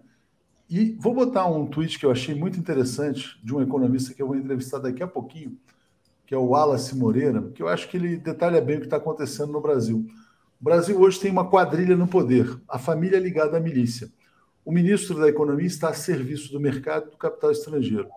Deputados e senadores são ligados ao narcotráfico. Ministros e deputados formam quadrilha para explorar terras de povos originários. Só tem bandidos né, no governo Bolsonaro. Então, uh, queria trazer isso e passar a bola aí para vocês, uh, enfim, tocarem no barco. Obrigado, Daphne. Eu vou, super, é vou prazer, gravar agora com o Wallace. Valeu, gente. Obrigado. Um abração aproveitar aqui e ler o recado aqui da Renata Ferraz. A irresponsabilidade de quem desobrigou o uso de máscaras e dos que aderiram a ela está levantando um aumento de internações de crianças de 0 a 5 anos. Elas não podem se proteger, dependem dos adultos. É realmente gravíssimo, principalmente no Rio, né? É, por exemplo, na universidade, na UFRJ, tem aulas suspensas, porque está todo mundo com Covid, inclusive meu filho. É, Marcos Scalfone, o plano é saquear ao máximo e de todas as formas, porque já sabem que pelas urnas não dá. É, exatamente. O plano é passar a boiada né, e saquear ao máximo. Edu, é, faço para você, se você quiser fazer um comentário aí sobre o que o Léo botou na tela e esse comentário do Márcio, né, que diz que o plano é saquear tudo. É, na verdade, o, o Daphne, o que, eu, o que eu entendo é que o plano Bolsonaro é, é, os, é os dois, né? Porque, é, na verdade, o, o, a, o poder é o que uh, realiza o Bolsonaro financeiramente, mas o espectador ele tem razão, porque já dizia na, na decisão do STM, né, da Justiça Militar, que o Bolsonaro, na acusação né, que fizeram a ele, o acusador é, o acusador ele, ele diz que o Bolsonaro tinha um grande desejo de se realizar financeiramente. Né? Então, com isso, uh, ele, ele está dando razão aos militares que o julgaram. Né? Uh, agora, isso é o de menos importância. Se o Bolsonaro roubasse, como tantos outros roubaram, e fosse embora para nos deixar em paz, não seria nada. Uh, o que eu acho é que está atingindo um nível muito complicado é uh, a, o nível de ameaças à democracia. Né? eu escrevi até um artigo. Vou colocar aqui na tela. No 247, que, em que eu dizia, Daphne, é o seguinte, que os militares, é, eu termino dizendo que uma parcela dos militares está cada vez é, mais temerosa de aderir ao Bolsonaro, porque realmente a pressão internacional em cima dele é muito grande. Mas, na verdade, não depende só do Bolsonaro. Eu, eu não, talvez eu não tenha me expressado bem, há uma parcela dos militares que está pulando fora dele mesmo e deve constituir um entrave, porque a gente não pode entender as Forças Armadas como um monolito, como um, um ente único. As Forças Armadas, como o Congresso Nacional, como o STF, não tem uma opinião una, não é? Uh, esse, esse artigo que você colocou na tela é sobre uma notícia espantosa, né? Espantosa não, na verdade ela faz muito sentido, é, mas é espantosa pelo, é, por, pelo nível de, de uh, materialidade da força da campanha do Lula. Porque é tão grande, tão inegável essa força, que o CEPAC, que é o, aquele evento que o Donald Trump empurrou aqui para o Brasil, aquele evento de extrema-direita, ele foi marcado, segundo a imprensa, ele foi marcado por ataques ao Lula e medo da vitória dele. E o Bolsonaro ele está claramente passando o recibo desse medo, mas o Bolsonaro é, ele me lembra aquela questão sobre a fera ferida, né, que se torna mais perigosa. E não é só ele, porque a gente fica achando que o Bolsonaro está tentando convencer os militares a apoiarem a sua encenação, que ele já está preparando desde já. Vejam, a, a encenação para tentar permanecer no poder na mão grande, ele já está preparando desde já, ele já está preparando um grande ato é, no 7 de setembro, grande, daquele método dele. A gente sabe que, em 7 de setembro do ano passado, eles uh, pagaram pessoas para ir, uh, o governo federal organizou, usou sua estrutura para organizar as manifestações. Teve até vídeo de gente sendo paga para ir na manifestação, né? É, e evidentemente ele vai jogar toda a força nisso. E você tem aí um encontro dele agora com o alto comando do Exército e o, esse alto comando do Exército dando provas de alinhamento com ele. Então, você tem ali é, general que quer, general que não quer, mas no fim das contas, é, o que a gente acha é o seguinte, que a gente não pode deixar de levar em conta a, a boa situação, é, a boquinha, que na verdade é uma bocarra, que os militares têm no, no governo, eles estão ganhando muito. E, e, e policial, militar, soldado, é, oficiais, está todo mundo ganhando, da, do, é, da picanha do camarão até o programa habitacional para policiais militares aí que é, dispensa até entrada, né? Dá uma facilitação na entrada é, do imóvel absurda, um, um, programa que nenhum outro tem. A, a retirada dos militares da reforma da Previdência. Então, nós estamos numa, numa situação bem complicada. Esses caras não vão querer sair do poder assim, de, de, assim facilmente, não. Eles não vão querer largar o osso. Essa é a questão, não é? Você tem aí um setor das Forças Armadas querendo pular fora, tal, mas, a mas a realidade vai se impondo. E até porque, Daphne, a gente tem que lembrar o seguinte: os militares, eles também estão, muitos deles, sob ameaça da lei a partir do momento em que o Bolsonaro deixa o poder, a partir do momento que eles não estiverem mais no poder. O Pazuello é um grande exemplo. Quanto tempo você acha que vai demorar para o Pazuello começar a ser uh, questionado nos tribunais pela atuação dele? Então, aqui nós estamos vivendo um momento de grave ameaça e o que me assustou bastante eu confesso para você, e hoje tem uma notícia péssima aí, que é das bancadas. Vou, vou, falar disso. É, vou falar disso. Deixa eu só agradecer ao, ao Mark, que diz assim: olha, segundo o Tiago, do Plantão Brasil, eles vão tentar, é, segundo os grupos de WhatsApp bolsonaristas, agora no dia 30 de junho. E se não conseguirem, tentam de novo no dia 7 do 9. Essa notícia, né, que é uma notícia do Estadão, mas que a gente deu aqui também até conversei com o Paulo Moreira Leite e o Alex, é essa questão da PEC que anula as decisões do STF, né, Edu? Então, parece que a bancada ruralista e evangélica elas estão dando aval a essa decisão. Então, então é, como é que você vê isso? Que... Olha, Daphne, eu acho muito pior do que o. Do que o, eu acho até pior que o golpe contra Dilma Rousseff. Você imagina o seguinte: uh, por exemplo, decisões do STF que não forem unânimes podem ser revogadas.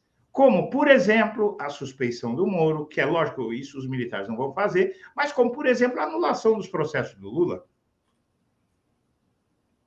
É. Tá? Então, só para a gente começar a ver o nível de ameaça à democracia que. Mas é reside... é inconstitucional, né, Edu? É todo, todos os analistas que falaram aqui, inclusive ontem à noite também no Boa Noite, falaram: olha, não tem condição isso, é, é inconstitucional. Não, é, é inconstitucional.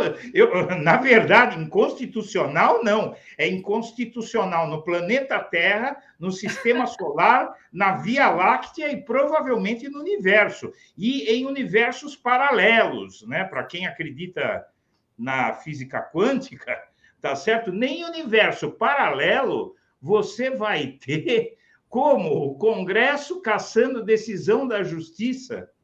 É, é, é, não existe isso em lugar nenhum, mas eles estão implantando essa jabuticaba aqui no Brasil. Estão querendo, você tem as. Veja, é a bancada da bala e do boi. Não, a bancada da Bíblia e do boi. Da e a da bala, lógico, vai atrás. É. Além de tudo, você tem empresários, você tem os ruralistas, que eles estão fechadíssimos com o Bolsonaro, porque o que ele dá para essa gente é, é, coisa que governo nenhum vai dar. Sim. Então, vejam bem, ele está subornando a nação, o, o e a gente tem um, um problema hoje.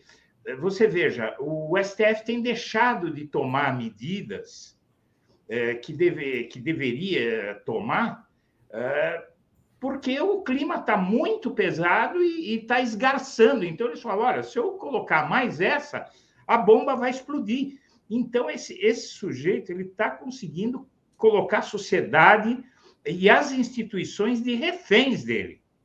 A situação é muito grave, não para de aumentar a, a, a preocupação internacional dos organismos multilaterais, ONU, OEA, União Europeia, to, imprensa estrangeira, imprensa estrangeira, o New York Times diz que há risco de golpe.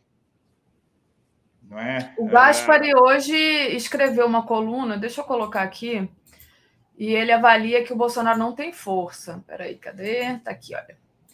Ele diz assim: olha, é, o Gaspar avalia que o Bolsonaro não tem força para o golpe de Estado que sonha impor no Brasil. Segundo ele, não há clima na economia nem no mundo militar para a quartelada.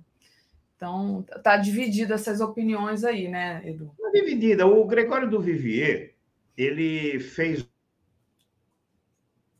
Gente, o Edu caiu ou fui eu que caí?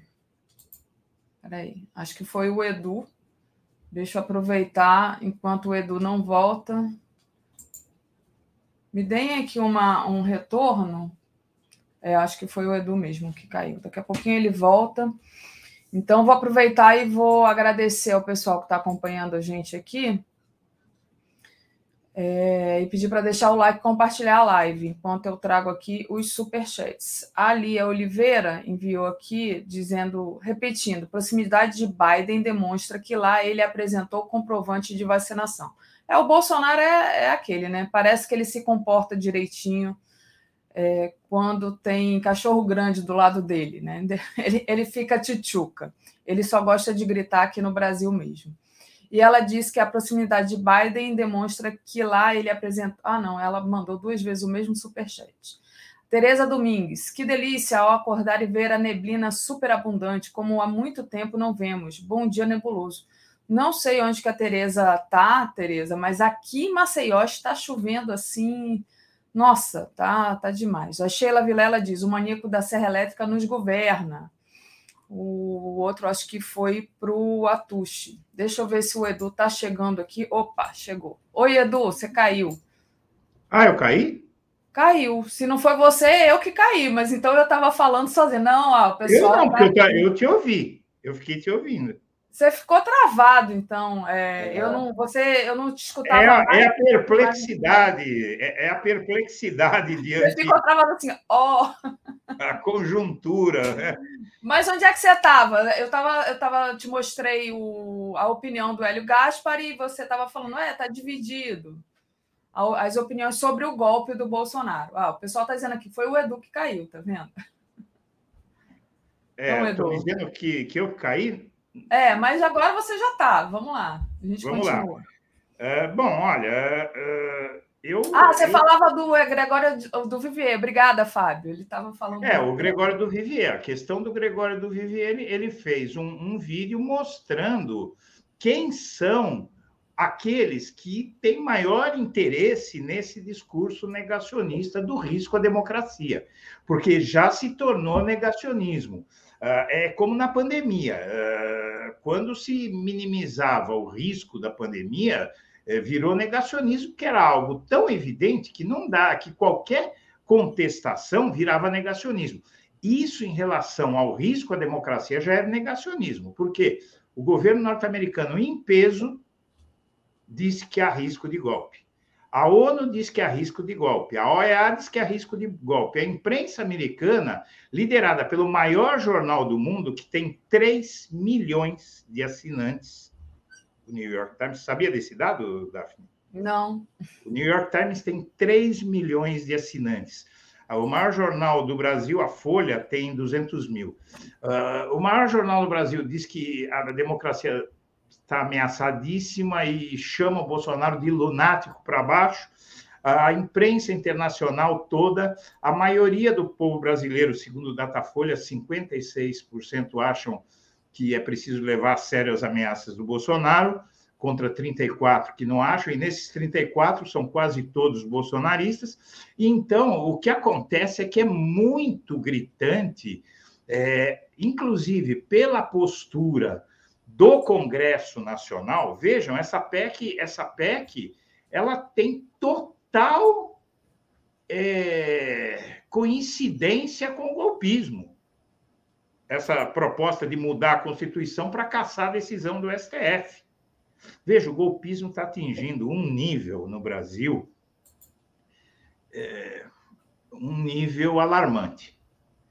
E eu dizia ontem, é, num grupo aí que é de, de blogueiros, de youtubers, de todos, inclusive, uh, que eu acho que está chegando a hora de a sociedade ir às ruas pela democracia. Com certeza. Porque se nós ficarmos, o Daphne, é, como estamos, não, tudo bem, né? não vai acontecer nada, não sei o quê, a democracia brasileira vai sair pela janela. É, e, e, é interessante, né, do ontem eu falava aqui que o, sobre essa questão da PEC é, contra o, o, STF, né, contra o uhum. Judiciário, uhum. e é, é, aquela coisa, o, o STF está plantando o que ele mesmo está é, acolhendo o que ele mesmo plantou, né? Porque não era com o STF com tudo, não tiraram o Lula das eleições, né? Depois não deixaram o é. Lula nem dar entrevista. Né? E agora o Bolsonaro está indo para cima, inclusive a própria imprensa que apoiou o golpe, enfim, e, fez toda aquela canalhada contra o PT e contra o Lula, agora está com medo, né? Tem aqui um, uma matéria, cadê? Está aqui, que é a Vera Magalhães, espera que eu acho que eu fechei aqui. Ah, não, tá aqui. O Bolsonaro inaugura a temporada de caça ao judiciário, diz a Vera Magalhães. Eu estou até com medo de compartilhar, porque eu acho que foi por isso que você ficou mudo, que nem da outra vez. Mas vamos lá, Edu, você está escutando? então tá aí a Vera Magalhães agora, né? É, dizendo, né, relatando, na verdade, que essa briga do Bolsonaro e, e, e, o judiciário é alguma coisa que já passou dos limites, né, Edu? Então, você é. acha que diante de uma coisa como essa, dá para dizer que não tem risco de golpe militar? É. Inclusive com os militares é, dando reiteradas declarações, demonstrações de apoio, né? É, aqui o Mark está dizendo, o Eduardo Guimarães, conhecido por seu otimismo, diz isso, é melhor prestarem atenção, né? É, mas, mas olha, o Mark, deixa eu te falar uma coisa. Eu sou conhecido pelo meu otimismo em relação às chances do Lula. Não é? Ah. A chance do Lula e a, a, a possibilidade dele. Ele fala isso pelo seguinte: é, o Lula estava preso e ele mesmo, próprio Lula, né, dizia que eles não o haviam prendido uh, para depois soltar. Uh, e eu sempre disse que era inevitável a soltura do Lula. Depois eu disse também que era inevitável a suspeição do Moro. Depois eu disse também que era inevitável a recuperação dos direitos políticos do Lula. Depois eu disse que a disparada dele nas pesquisas, quando o Moro fosse considerado suspeito, era inevitável. Eu sempre acreditei, no dia que o Lula foi preso, eu disse: ele volta nos braços do povo mais forte do que ele entrou na cadeia. Porque o que eles estavam fazendo não tinha como dar certo. Mesmo sem os hackers, não tinha como dar certo, o, o Daphne, porque é, foi muito grosseiro. O, o, a condenação do triplex ela é abordada em cursos de direito no mundo inteiro como um exemplo de, como um mau exemplo da conduta da justiça. É? no, no o, o, o nível de o nível de delinquência na condenação que o Moro impôs ao Lula no caso do triplex é uma coisa espantosa e não admira que o Moro esteja afundando, porque ele é um magistrado que sempre atuou à margem da lei.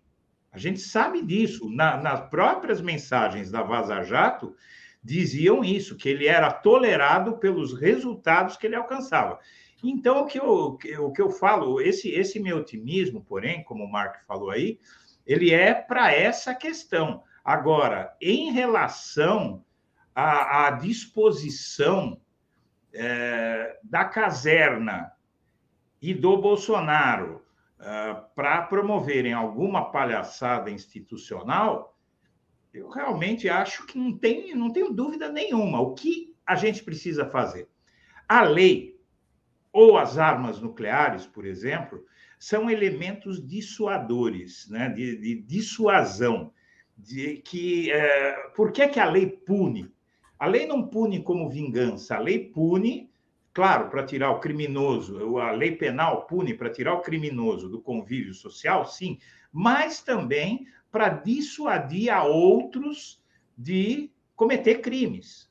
As armas nucleares, um lado tenta dissuadir o outro de jogar bomba, porque se você jogar, eu jogo também o mundo acaba. Então, eu acredito que é preciso que a sociedade brasileira, as instituições, os partidos políticos, a imprensa, a OAB, a ABI, os sindicatos, ah, a comunidade internacional, a academia, a, população, essa maioria que quer ver o Bolsonaro pelas costas, todos temos que ir para as ruas. Eu, eu lanço a, aqui o que eu já disse na, na live de ontem no blog da Cidadania, essa ideia para que é, a, o Brasil vá às ruas pela democracia e que se forme uma comissão de notáveis para percorrer o mundo, começando pela ONU. Eu quero um discurso na ONU denunciando o golpismo no Brasil e essa comissão de notáveis, de preferência, com uh, o apoio de todos os candidatos à presidência, denunciando o risco de golpe no Brasil e manifestação porque a esquerda saiu das ruas. E por que a esquerda saiu das ruas? Porque nós estamos ameaçados, porque nós estamos sofrendo ameaças. Como é que pode um primeiro de maio da esquerda no Pacaembu ser menor do que o primeiro de maio da direita na Avenida Paulista?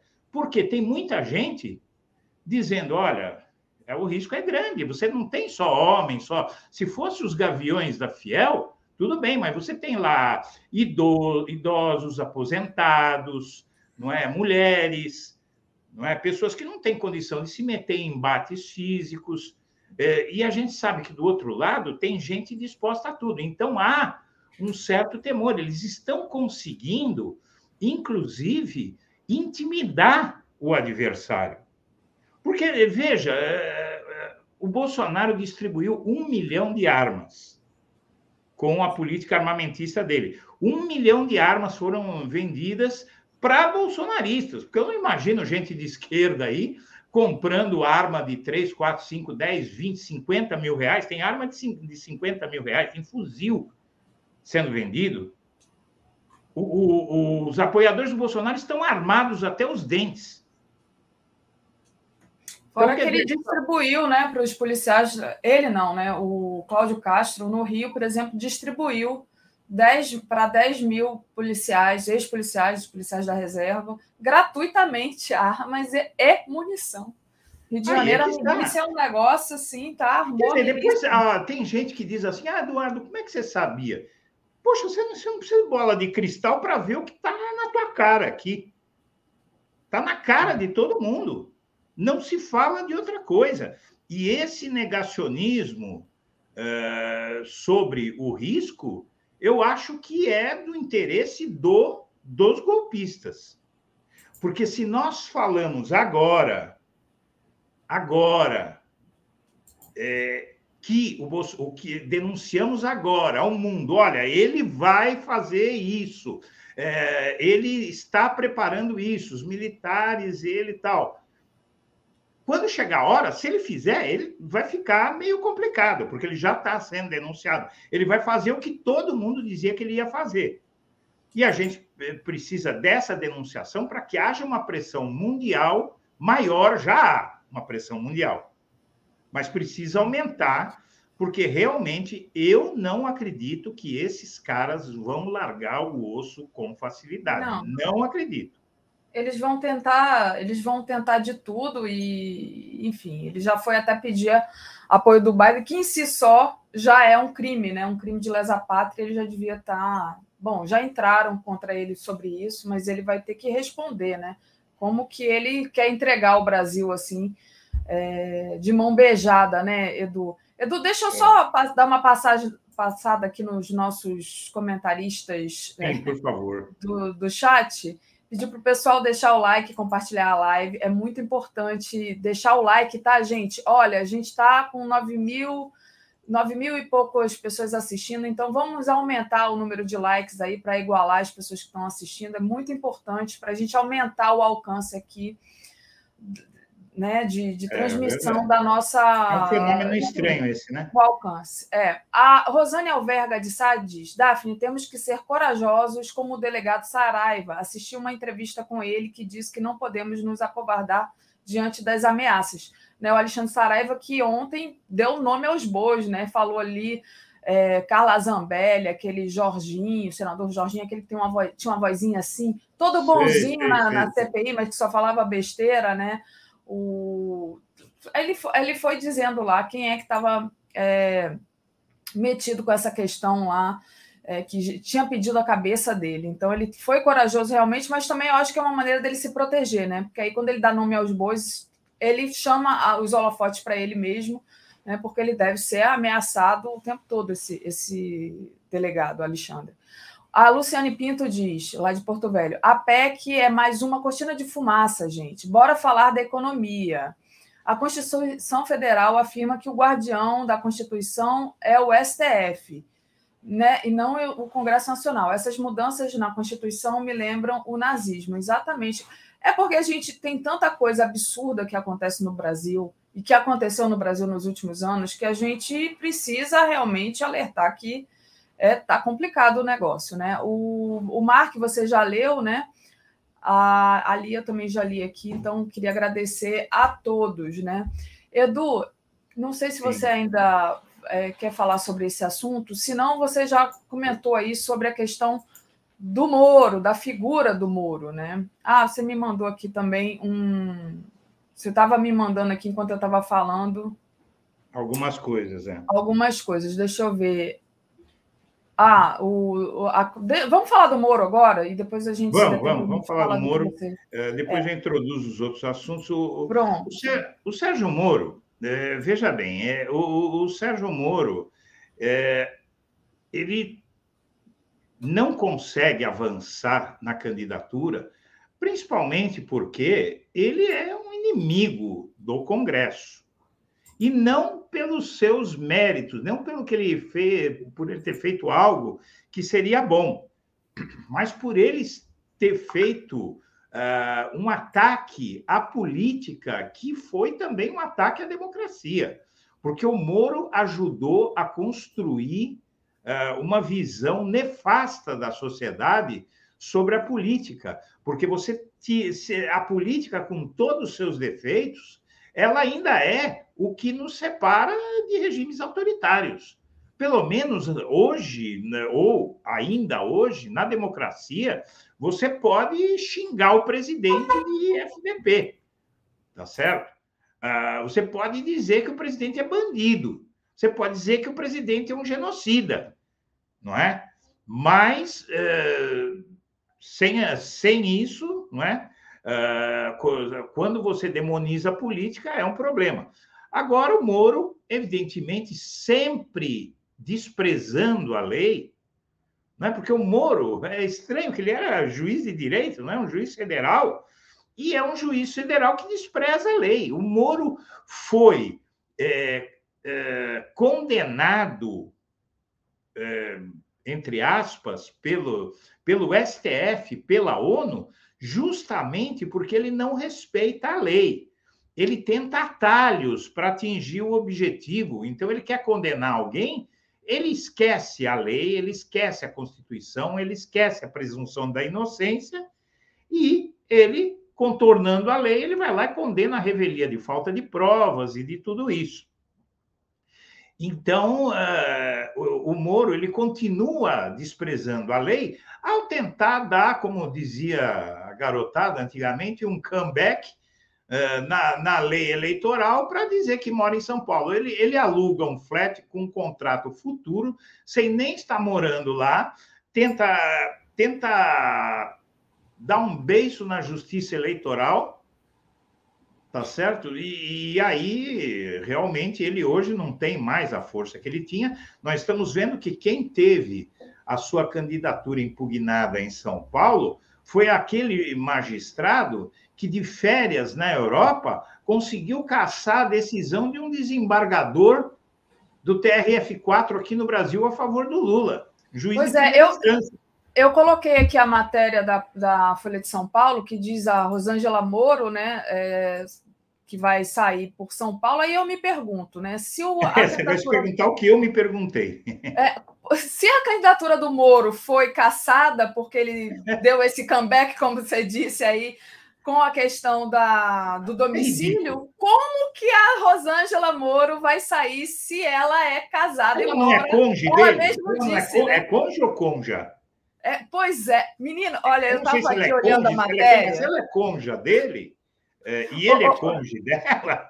O, Eduardo, eu estava olhando a matéria e no final da matéria tem uma foto deles no, novinhos é, num bar, eu acho, e ela bem novinha ali, dizendo assim: a foto é da época em que ela era ainda aluna de direita, aluno de direito. De direita Moro. também. Aí eu fiquei me perguntando assim, gente, como é que o Moro deu aula de qualquer coisa? Não precisa nem ser de direito. Será que ele chegava lá na sala de aula e falava assim?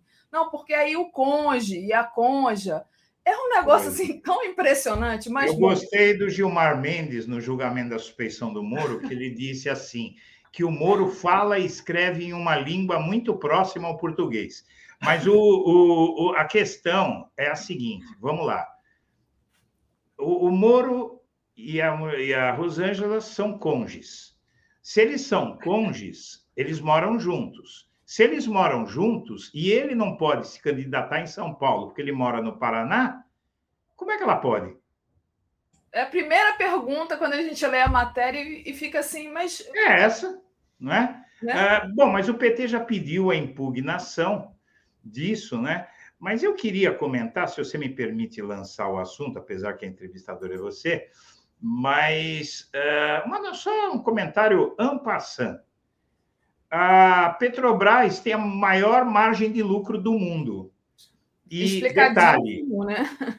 detalhe, os Faria Limers, né? A Faria Lima vive dizendo que os preços dos combustíveis ainda estão defasados.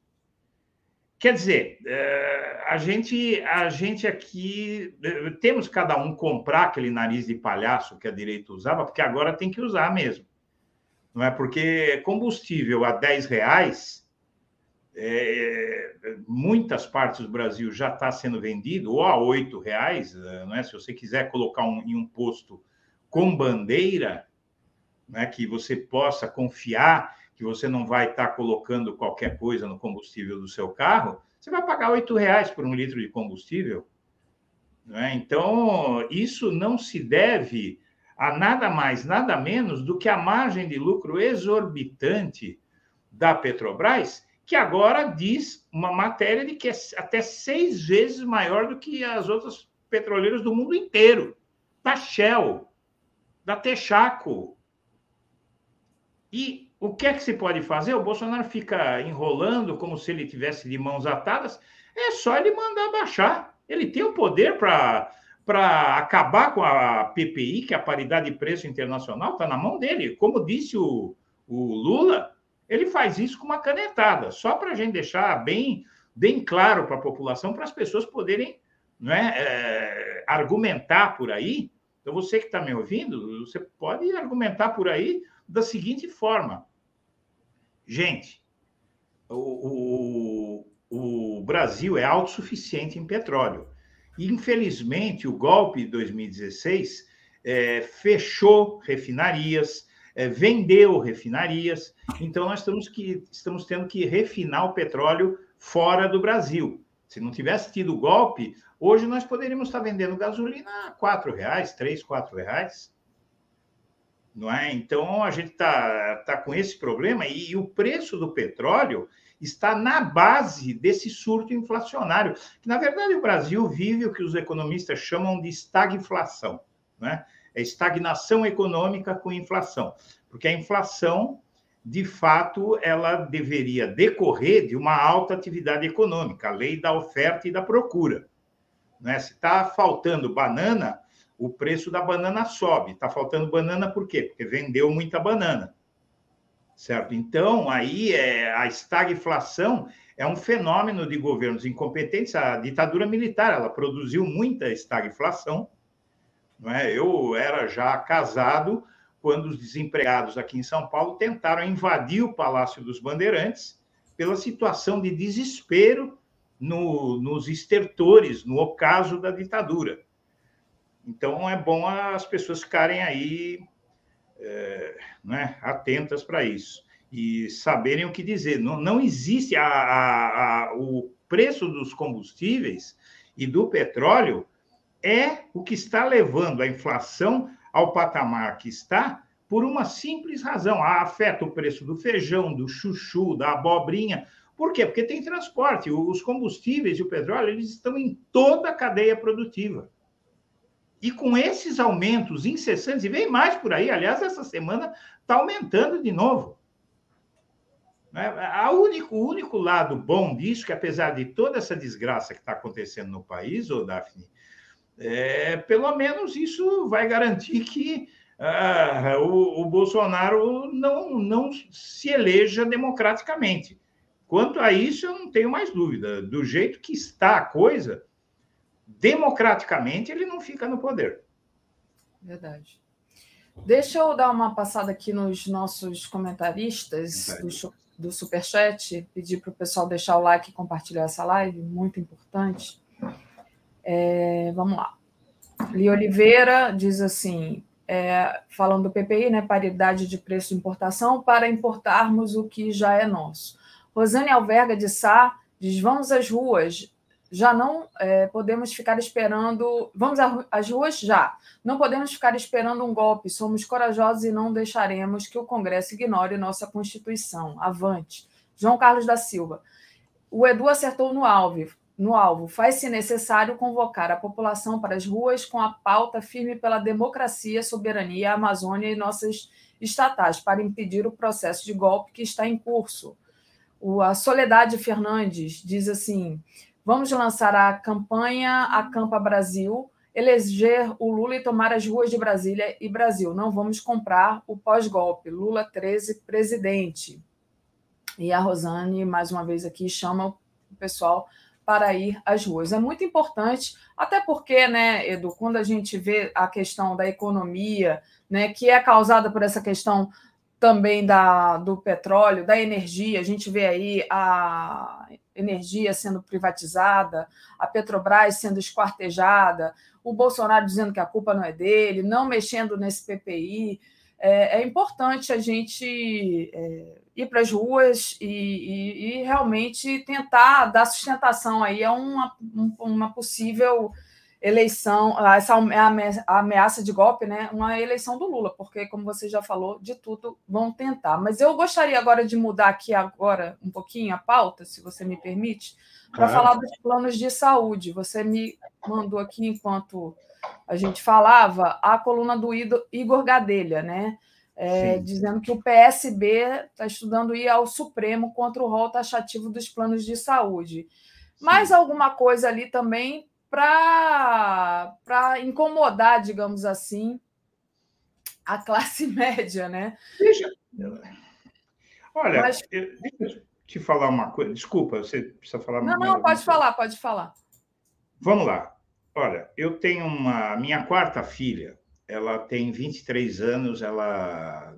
A quarta filha, ela nasceu com uma síndrome, síndrome de Rett, ela tem 1,20m, pesa 30 quilos, e ela depende, para sobreviver, de um procedimento que não está listado pela ANS.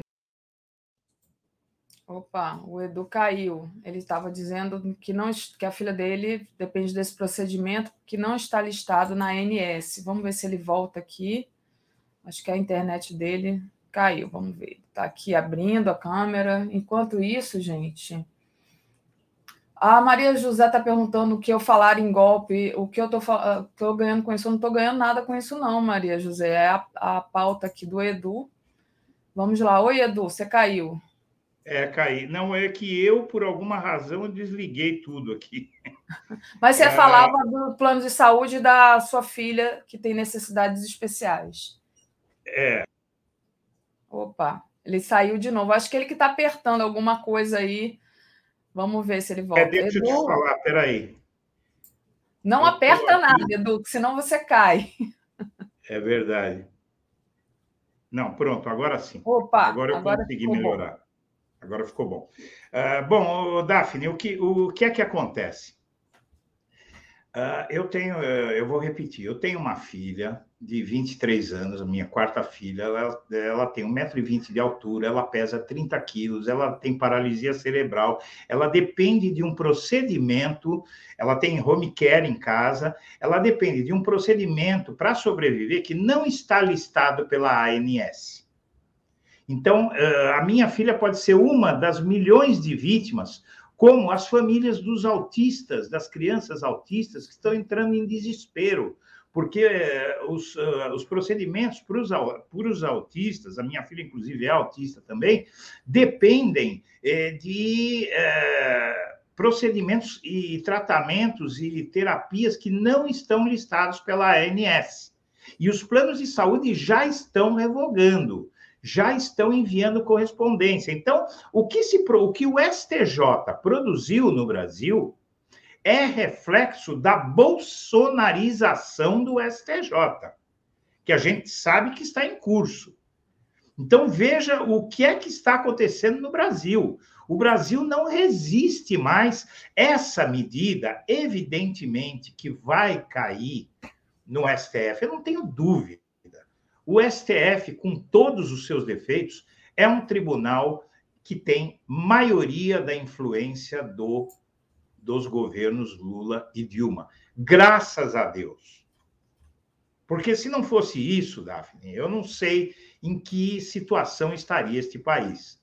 Não é se, se vamos supor que o José Serra eh, tivesse ganhado a eleição e depois o Alckmin e depois o Aécio, eu garanto para você que hoje o Brasil seria uma terra arrasada.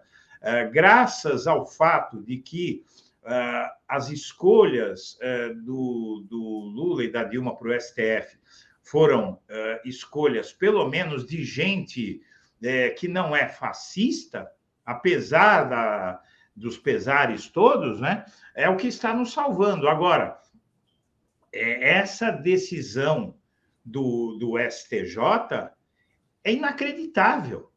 A irresponsabilidade. Você sabe o que significa? Eu tenho uma filha com necessidades especiais. Tá? Então, eu posso te dizer aqui o que é que eles estão fazendo.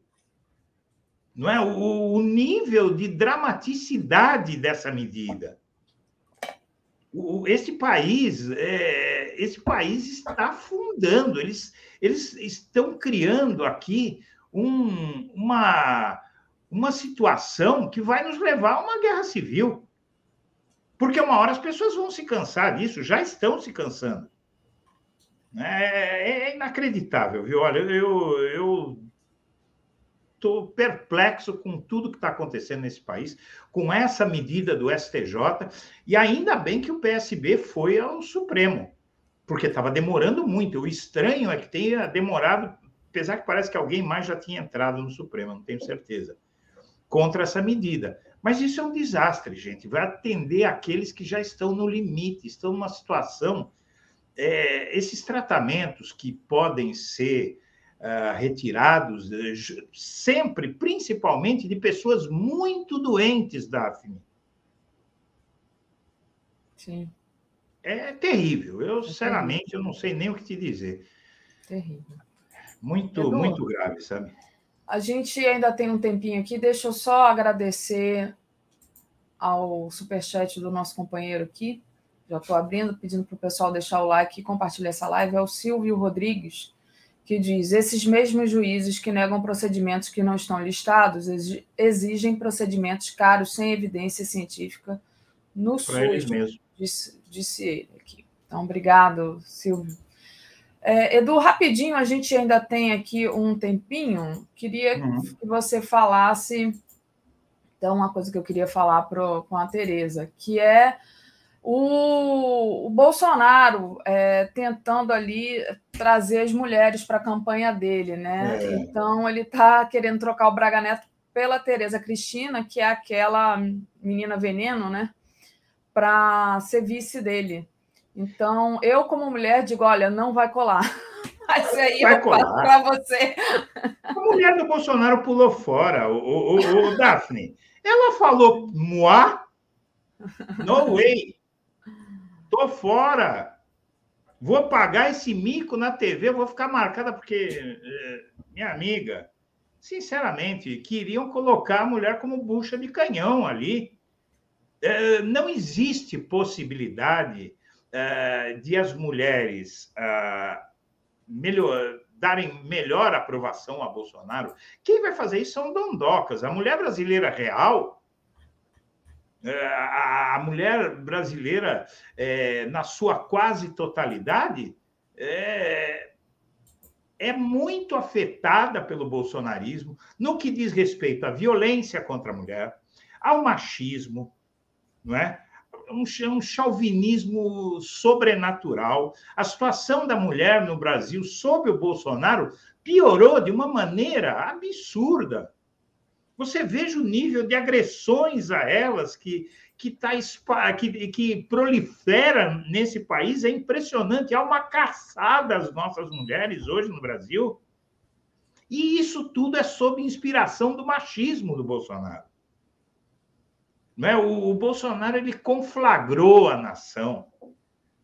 Então, agora, essa tentativa de colocar uma mulher para vice, será que ele acha que as mulheres vão esquecer de tudo que ele fez contra elas? Das frases como mulher tem que ganhar menos porque engravida? Não é? Será que as mulheres vão esquecer disso? Não, ele não tem uma má imagem perante as mulheres, por acaso ele construiu essa imagem. E não é, é uma medida inócua, porque essa mulher que ele está colocando lá não representa nada, ainda se fosse uma ativista pelos direitos das mulheres, alguma coisa assim, mas pelo contrário. Não é? eu, eu não me esqueço da, das mulheres que estão ao lado do Bolsonaro, como a Carla Zambelli, que chegou a dizer que mulher tem que ser, sim, submissa ao homem. A Damares disse isso, que a religião dela, que não é a religião que ela diz que é, a religião dela é dela, é o que se passa na cabeça dela. Ela dizer que, que a mulher também tem que ser submissa ao homem.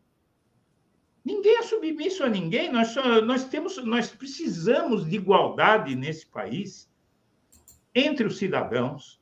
A desigualdade está afundando esse país a desigualdade está colocando mais da metade da população numa situação limite, que é a situação da mulher brasileira. Né? Então, nós precisamos aqui, sabe, é, reagir a isso, e a forma, nesse momento que eu encontro, de reagirmos a isso é voltarmos às ruas. Isso é muito complicado, porque eu sei que os companheiros que estão aqui às nove horas da manhã, é, assistindo um programa de política, discutindo política, são todas pessoas politizadas, não é? São todas pessoas de um nível, inclusive, é, intelectual, educacional, tal, é, muito mais confortável do que a grande maioria da população, mesmo na esquerda. Não é? Então, mesmo na esquerda, mesmo naquelas pessoas que têm uma visão progressista. O que acontece é que nem todos, minha amiga, meu amigo, está nos assistindo, são combativos como você. Não é? Então, as pessoas têm um certo receio. Então, é preciso elaborar uma estratégia para encher as ruas desse país, enquanto é tempo, e protestar contra as ameaças do Bolsonaro à democracia. Ele quer fazer um ato em 7 de setembro, e outro, não sei, de eh, julho, que estão dizendo aí. 30 de tal, junho. Está. Uh, ele está fazendo isso para demonstrar força. Força que ele não tem. O que ele tem é dinheiro para mobilizar, ele tem a estrutura do governo para usar descaradamente E vai o quê? O STF vai, vai impedi-lo de usar o, o Palácio do Planalto para organizar a manifestação para ele? Não não está conseguindo um monte de coisa. Então, quer dizer, ele vai desafiar a, a ordem do STF. Nós, nós estamos nessa situação. Então, o que cabe está nas nossas mãos irmos para a rua. Agora é vital irmos para a rua em nome da democracia. Muito bom, é exatamente isso, Edu. Deixa eu só te agradecer demais aqui e ler aqui o superchat da Juliana Souza. O fim do rol exemplificativo é o projeto de eugenia dos fascistas, falando ainda da questão do plano de saúde, né? A Soledade Fernandes, eh, Daphne Edu, golpe já sofremos, evitar o pós-golpe, é exatamente isso. A Giva deu aqui, enviou uma contribuição com o super sticker. A Luciane Pinto, o STF é muito elitizado, precisamos de uma reforma do, no judiciário para rever as formas de ingresso. Adriane, Adriana Vaz, cadê o carecão para peitar essa decisão dos planos de saúde? Ele é tigrão com a esquerda e tchutchuca com os poderosos, diz aqui a Adriana Vaz, cobrando é, uma posição do Alexandre Moraes. Obrigada, Edu. A gente vai continuando aqui até quarta e boa semana de trabalho aí para você. Para vocês também, viu? Um grande abraço para todo mundo. Beijão. Tá. Comentário de Tereza Cruvinel. Bom dia, Tereza, tudo bem? Bom dia, Daphne. Bom dia todos e todas da comunidade 247, que está aqui ligada, nos acompanhando. Maravilha. Então, aproveitar a entrada da Tereza e pedir para vocês compartilharem e deixarem um like, é muito importante. Tereza, antes da gente. Entrar... Esse, esse, último chat que você leu, o superchat, Sim. É, que eu achei meio injusto com o ministro Alexandre. Ele ah. não tem nada a ver com a decisão do Supremo, do STJ, sobre planos Vai, de saúde, né? É, ele, isso é o STJ não houve nenhum recurso ao Supremo contra essa decisão. Poderá não haver. ainda nele, né? É. Então nem chegou ao Supremo e só terá um papel para ele se ele for relator ou se for votar, né? É, porque o, a notícia que saiu no Igor Gadelha, na coluna do Igor Gadelha do Portal Metrópolis, é que o PSB estuda ir ao Supremo é, contra esse rol taxativo do, dos planos de saúde. A, é, estuda aí, ainda não foi, né? Como disse é, ninguém foi ainda, mas é. assim, eu acho que acabará chegando lá. Mas eu, digo, eu diria, eu diria, eu, estava dizendo especificamente, ela falou o carecão, né? É. Acho que se referindo ao Alexandre, ao ministro Alexandre. É. E, e aí nós íamos para o primeiro ponto, que foi a eleição dele ontem, né? Para presidente do Isso. Eu, eu, eu, antes de você comentar essa questão da eleição do Alexandre, eu ia pedir para você comentar o Bolsonaro desesperado querendo trazer a, a como vice uma mulher. Mas a gente fala disso depois. Vamos fazer, vamos falar então da eleição, né?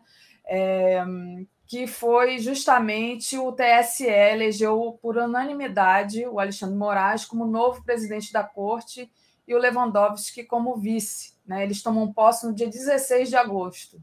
Né? Então, ali, o arqui-inimigo do Bolsonaro. Então, passo para é. você, Tereza. Pois é. O Bolsonaro, é, já, nos últimos dias, ele se dedicou a atacar o ministro Luiz Faquim, que é o atual presidente do TSE. Né? É, ao ponto de ontem, é, ela numa reunião com investidores em São Paulo, dizendo como pode o processo eleitoral ser conduzido por aquele que tirou Lula da cadeia, né? É, o tempo todo ele, ele acusa o Faquin de estar perseguindo ele, etc, etc. Bom, e agora, em 16 de agosto, toma posse o Alexandre, que ele também considera inimigo, né?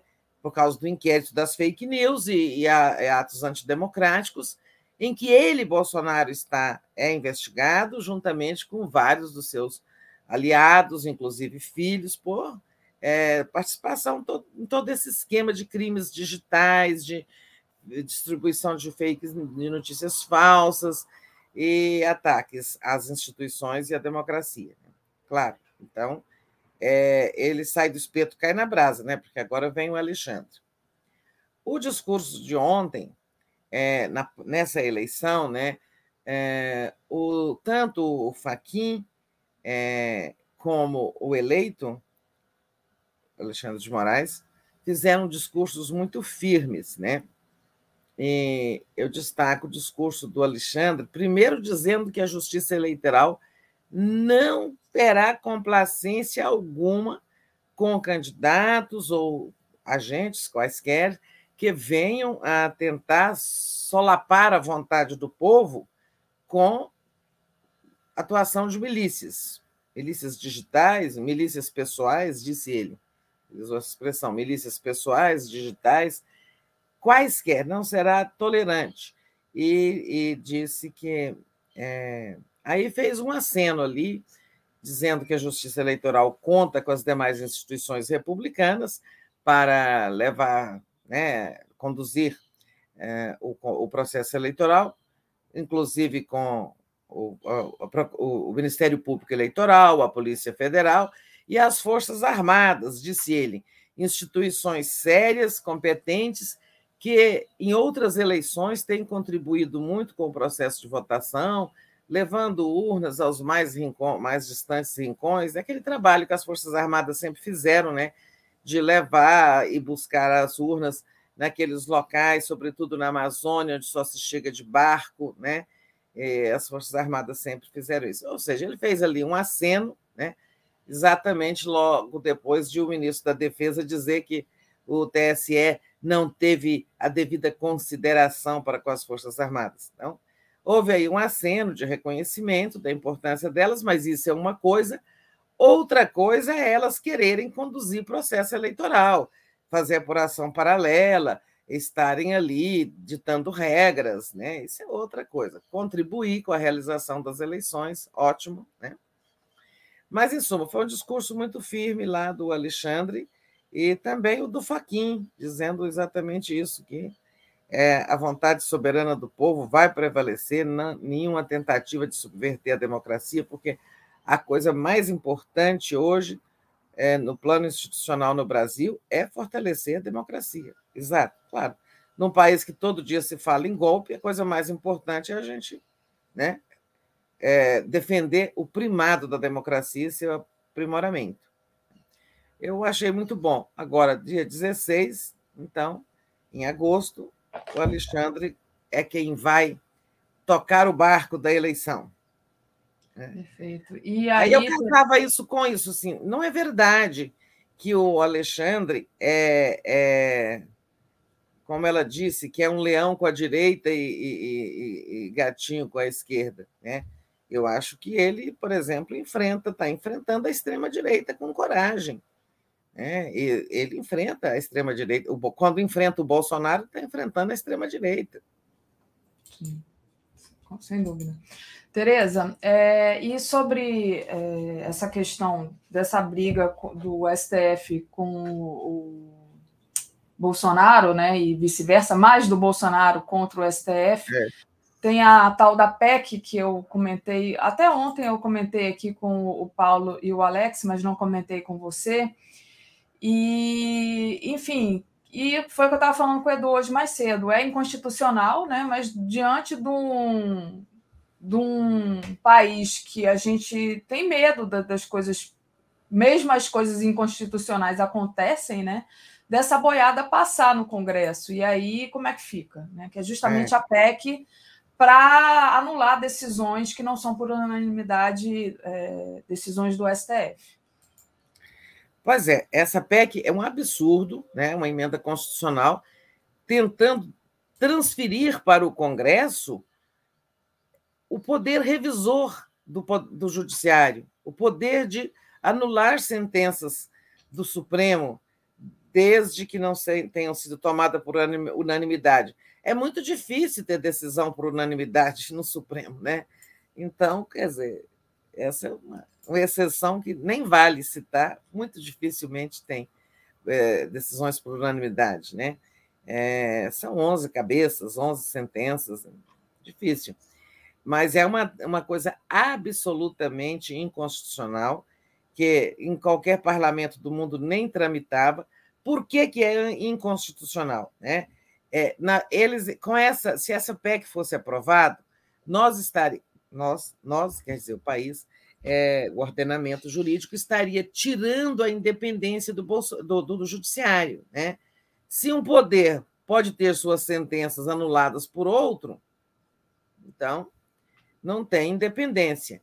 E aí isso esbarra numa coisa chamada é, cláusula pétrea. Né? O que são cláusulas pétreas? O Congresso tem o poder de alterar a Constituição, né? É, diz a Constituição. É, as emendas constitucionais podem ser apresentadas é, pelo presidente da República, pelo, por qualquer deputado, por qualquer parlamentar, é, e acho que também por outros poderes, acho que pelo Judiciário, acho que pela Procuradoria-Geral da República e pelo próprio Supremo. Podem apresentar emendas constitucionais. Então, o Congresso tem o poder de mudar quase tudo na Constituição, mas não tudo. Né? Existem as cláusulas, quer dizer, certos assuntos que não podem ser modificados, né? são pétreas. E aí diz lá, eu vou ler o artigo 60, né? A Constituição poderá ser emendada mediante proposta desses, daquilo outro, tem que ser votada por três quintos é, em dois turnos na Câmara, mais dois turnos no Senado, depois será promulgada, etc, etc. Explica tudo lá, como é que tramita uma emenda constitucional. E depois diz no parágrafo 4 não será objeto de deliberação a proposta de emenda tendente a abolir, um, a forma federativa de, de Estado. Né? Nós somos um Estado federativo composto da União e 27 unidades. Né? Isso não pode ser mudado. Dois, o voto direto, secreto, universal e periódico. Também não pode ser mudado. É, ah, Prefeitos não vão ser mais eleitos, vão ser nomeados. Não pode, é a cláusula pedra. Terceiro, a separação dos poderes. Não se pode abolir a separação dos poderes. E quarto, os direitos e garantias individuais. Né? É, então, nada disso pode ser mexido. Aí o inciso 3 é a separação dos poderes. Essa emenda visa acabar com a separação dos poderes. Ela tira, é, ela, ela submete um poder ao outro né, submete o judiciário ao crivo do legislativo. Então, isso não passa. Não é possível que, sabe, um absurdo, uma coisa tão gritantemente inconstitucional, logo atentatória à democracia, porque a separação dos poderes ela é um pilar da democracia, né? que os poderes estejam é, sejam independentes, um sempre controlando o, o, os limites do outro. Por exemplo, a gente fala muito em veto. Né? Congresso vota, presidente pode vetar, mas o Congresso tem o direito de ir lá e derrubar o veto. Aí quem tiver mais força. Né? Mas são contrapesos que garantem o sistema democrático. Abolir a separação dos poderes é um atentado à democracia muito grave. Isso não, não pode passar, não passará. Acho que não passa na CCJ, né? na Comissão de Constituição e Justiça, né, que verifica a constitucionalidade das propostas, e não passa no Senado, e ainda que passe no Congresso, o próprio Supremo tem que derrubar, porque é uma coisa escandalosa demais. Sim.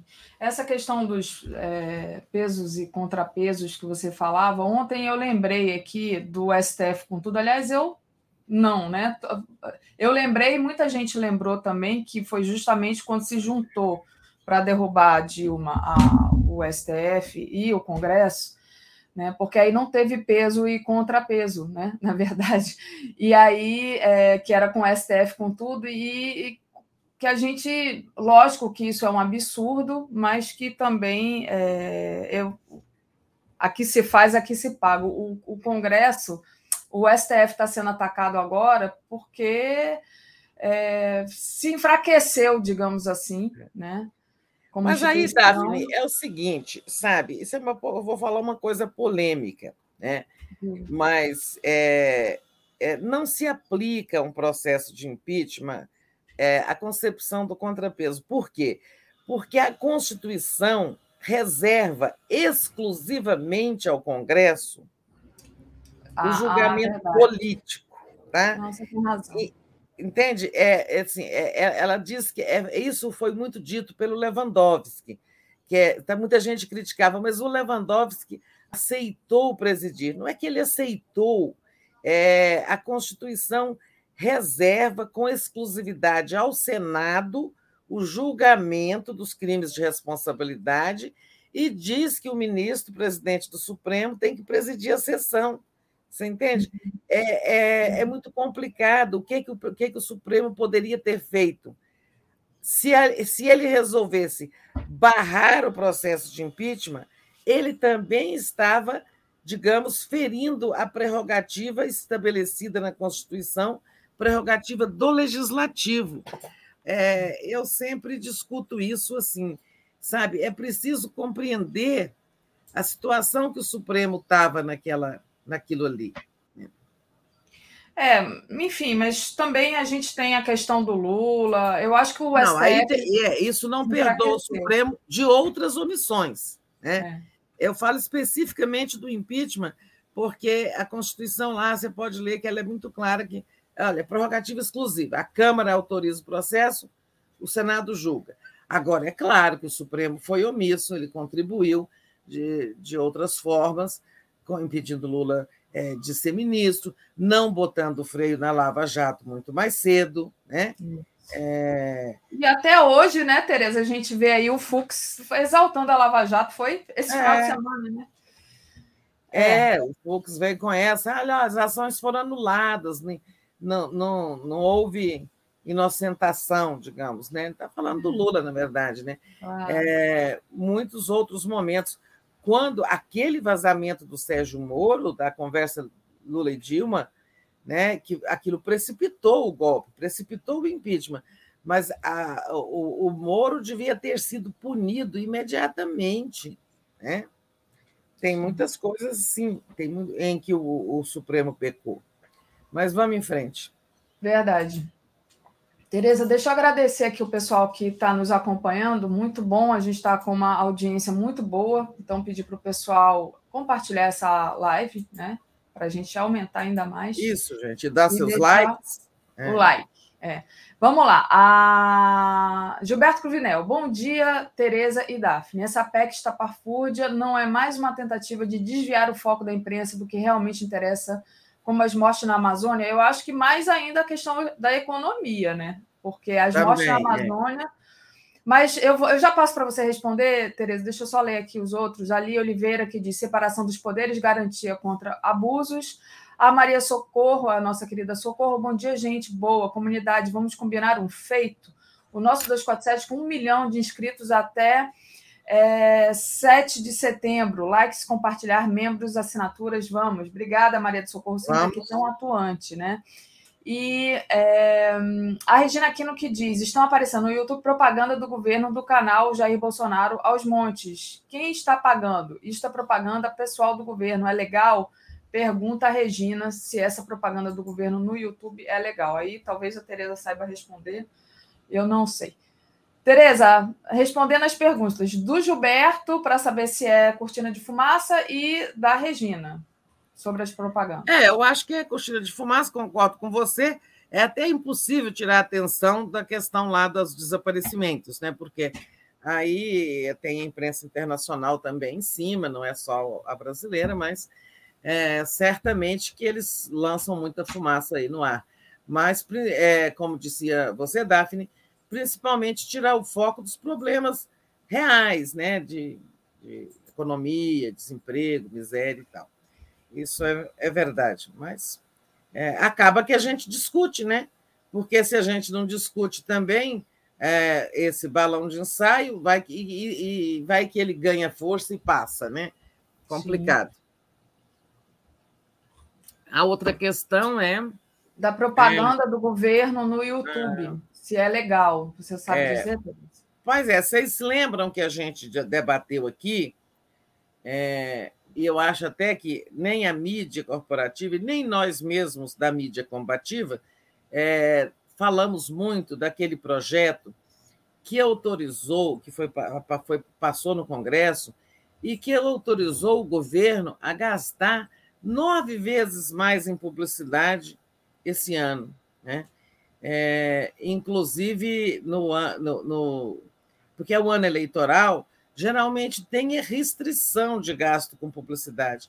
E esse projeto passou, fez uma festa, porque autorizou os governadores e os prefeitos também a aumentarem o gasto com publicidade, não sei porquê, né? o país na miséria, as contas públicas arrebentadas. Como é que vem uma autorização dessa para aumentar gasto de publicidade? É, e é isso, o governo tem tendo o dinheiro lá na SECOM, né? milhões estão lá reservados para publicidade oficial, é, e o governo tem lá, a SECOM tem a liberdade de alocar, né? dizer o seguinte: eu vou pôr.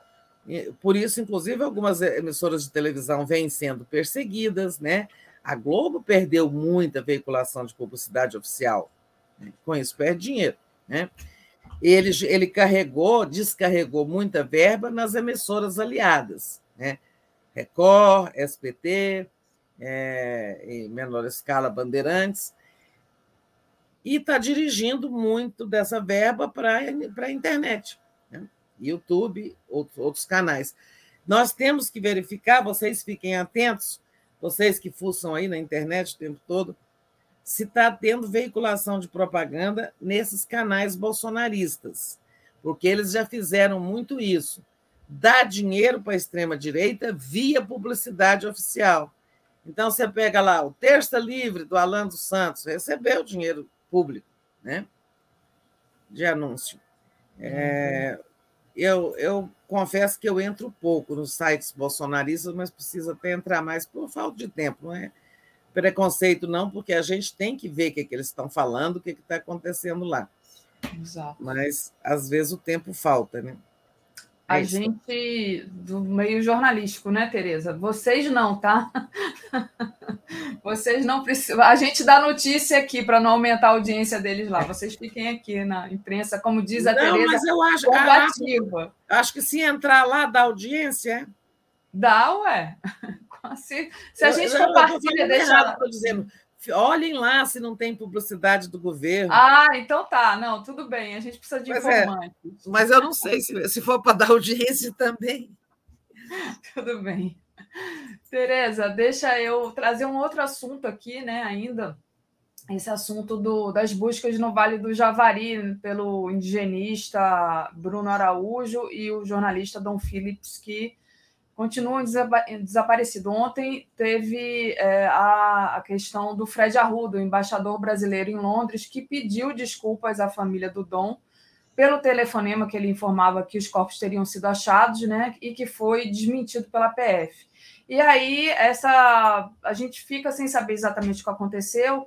Você ontem à noite no Boa Noite trouxe importantes revelações aí, porque você conversou com pessoas ligadas a, enfim, às embaixadas. É. É, e aí, como é que você analisa essa desinformação? Pois é, tem um jabuti aí, como eu dizia, né?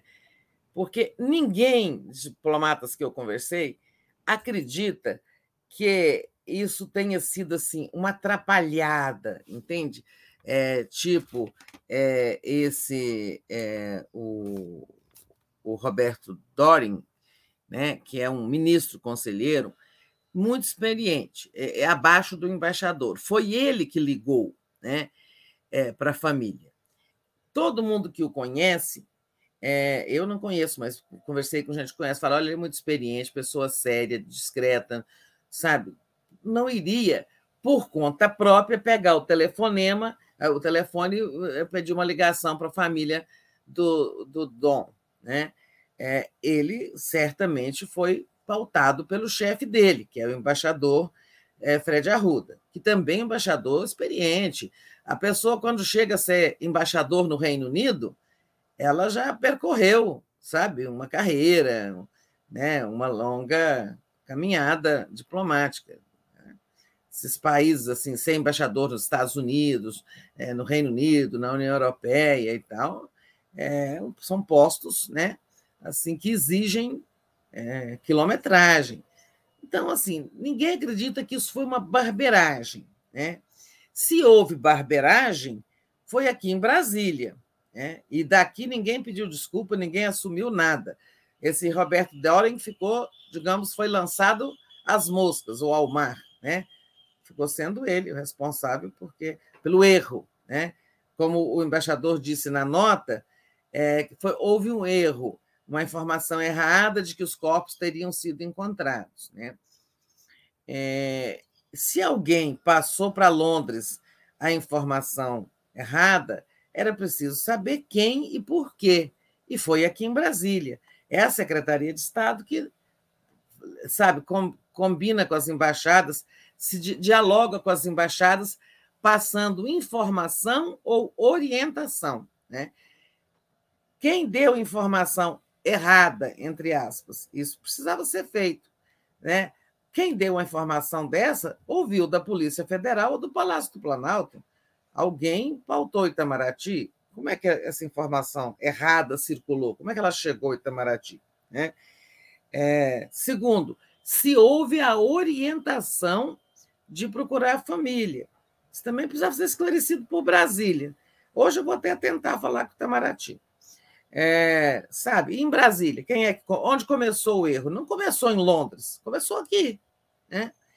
Mas é, há suspeitas né, de que haja algo mais macabro, né? de que houve uma informação, é, assim, vamos dizer, eles encontraram alguma coisa lá no Rio, né? É, que não eram só a pasta, a, a mochila e as coisas pessoais, e, e e logo a informação circulou com muita velocidade, bateu em Brasília, Brasília passou para Londres, Londres procurou a família, a família pôs na imprensa. Né? Então, alguma coisa que o governo depois resolveu ocultar, né? É. Porque a Polícia Federal logo passou a negar que isso tenha acontecido, né? mas é, pode ter havido, assim, sabe? Tem uma suspeita muito grande de que não existam corpos inteiros mais, né? que eles possam ter encontrado partes e, e depois falou: não, nós não vamos revelar isso para a família. Né? O governo brasileiro está numa encalacrada, ele não tem corpos para entregar. É um crime tão hediondo, tão bárbaro. Né? Nós sabemos que, assim, hoje está muito claro que eles foram para o Rio que eles não estão em terra. Né? E essa, essa atrapalhada de Londres deve ter a ver com isso. Olha, o Rogério lembra aqui que, caso seja uma informação ocultada, né, isso é ocultação de cadáver. Né? Quer dizer, eu, eu, imagino que ele esteja falando o seguinte: se realmente surgiu, apareceu alguma coisa, essa informação, como você disse, foi é, dita rapidamente, depois resolveram voltar atrás na informação. Isso. Isso é ocultação de cadáver, Tereza? Eu acho que sim, né? Isso é, é será um crime muito grave se a gente chegar à conclusão que houve isso. Então, não vamos esquecer a atrapalhada de Londres, entre aspas, porque eu acho que não foi atrapalhada, sabe? Foi uma mudança de orientação. Orientação.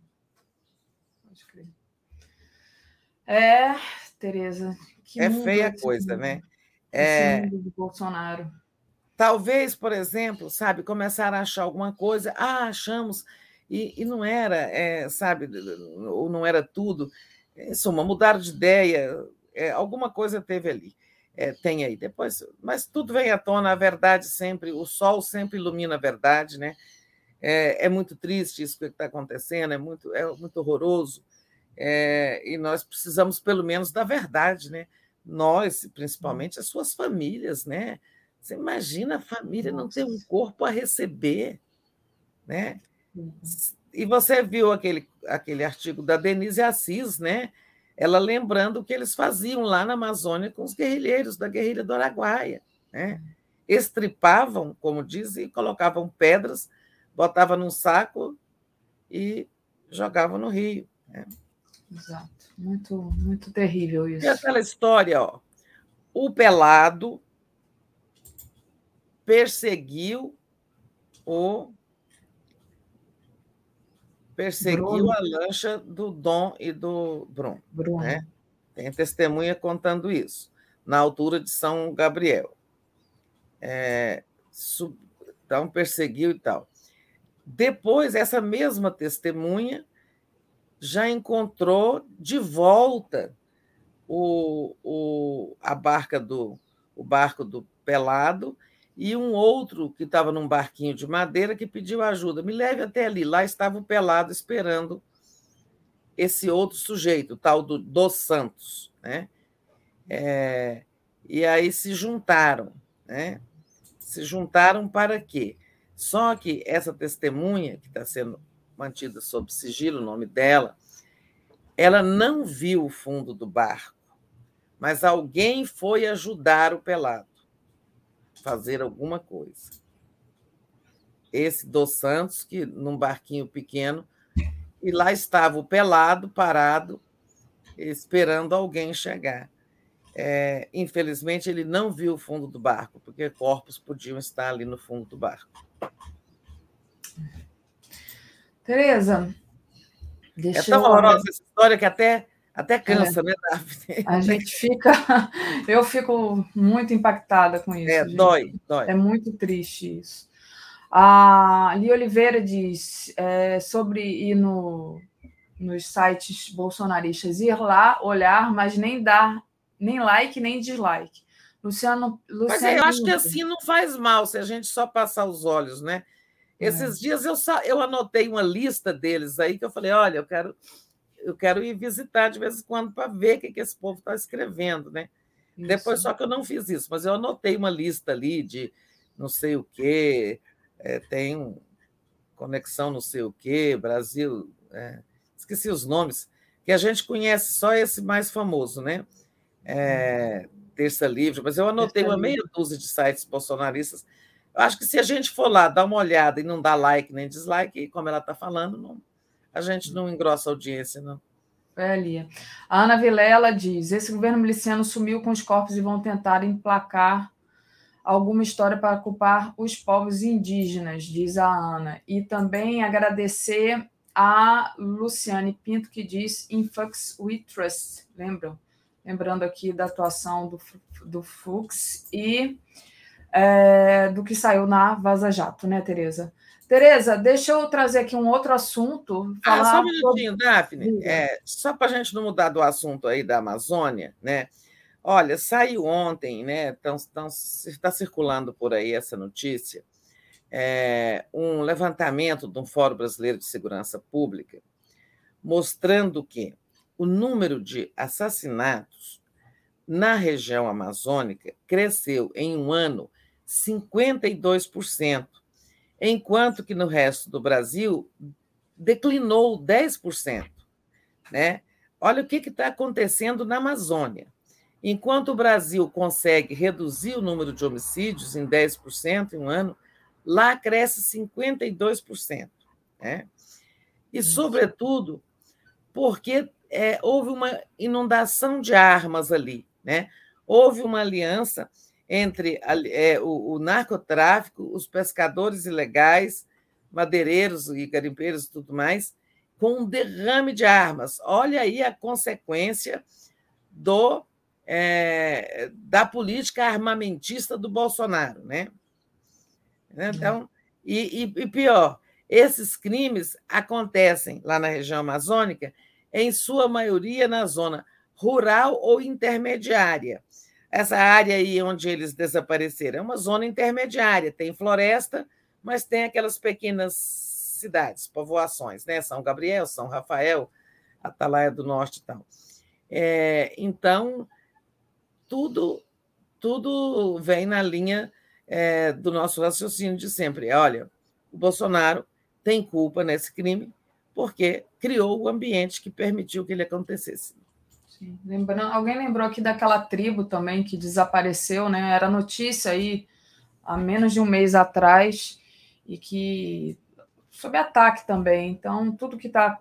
Tem muita coisa acontecendo e, como disse a Tereza, eu acho que quando é, a gente conseguir é, tirar o Bolsonaro do poder, esse bolsonarismo do poder, muita coisa vai, vai aparecer que a gente vai ficar ainda mais estupefato. Ainda vamos arrepiar os cabelos, porque nós não sabemos de tudo mesmo, é, você tem razão. Exatamente, deve ter coisa muito pior por aí que a gente ainda não sabe.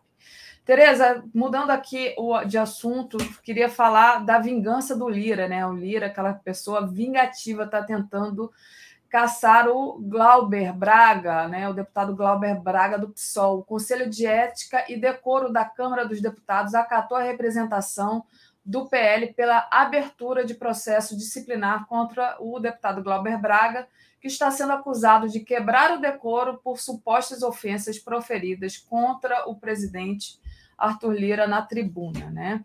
E o pedido foi assinado pelo próprio presidente da Câmara e anunciado em plenário. Que coisa, né? O, o Lira. Bom, a gente já não esperava nada de bom mesmo, né? Mas está ali é uma perseguição ferrenha ao, ao Glauber.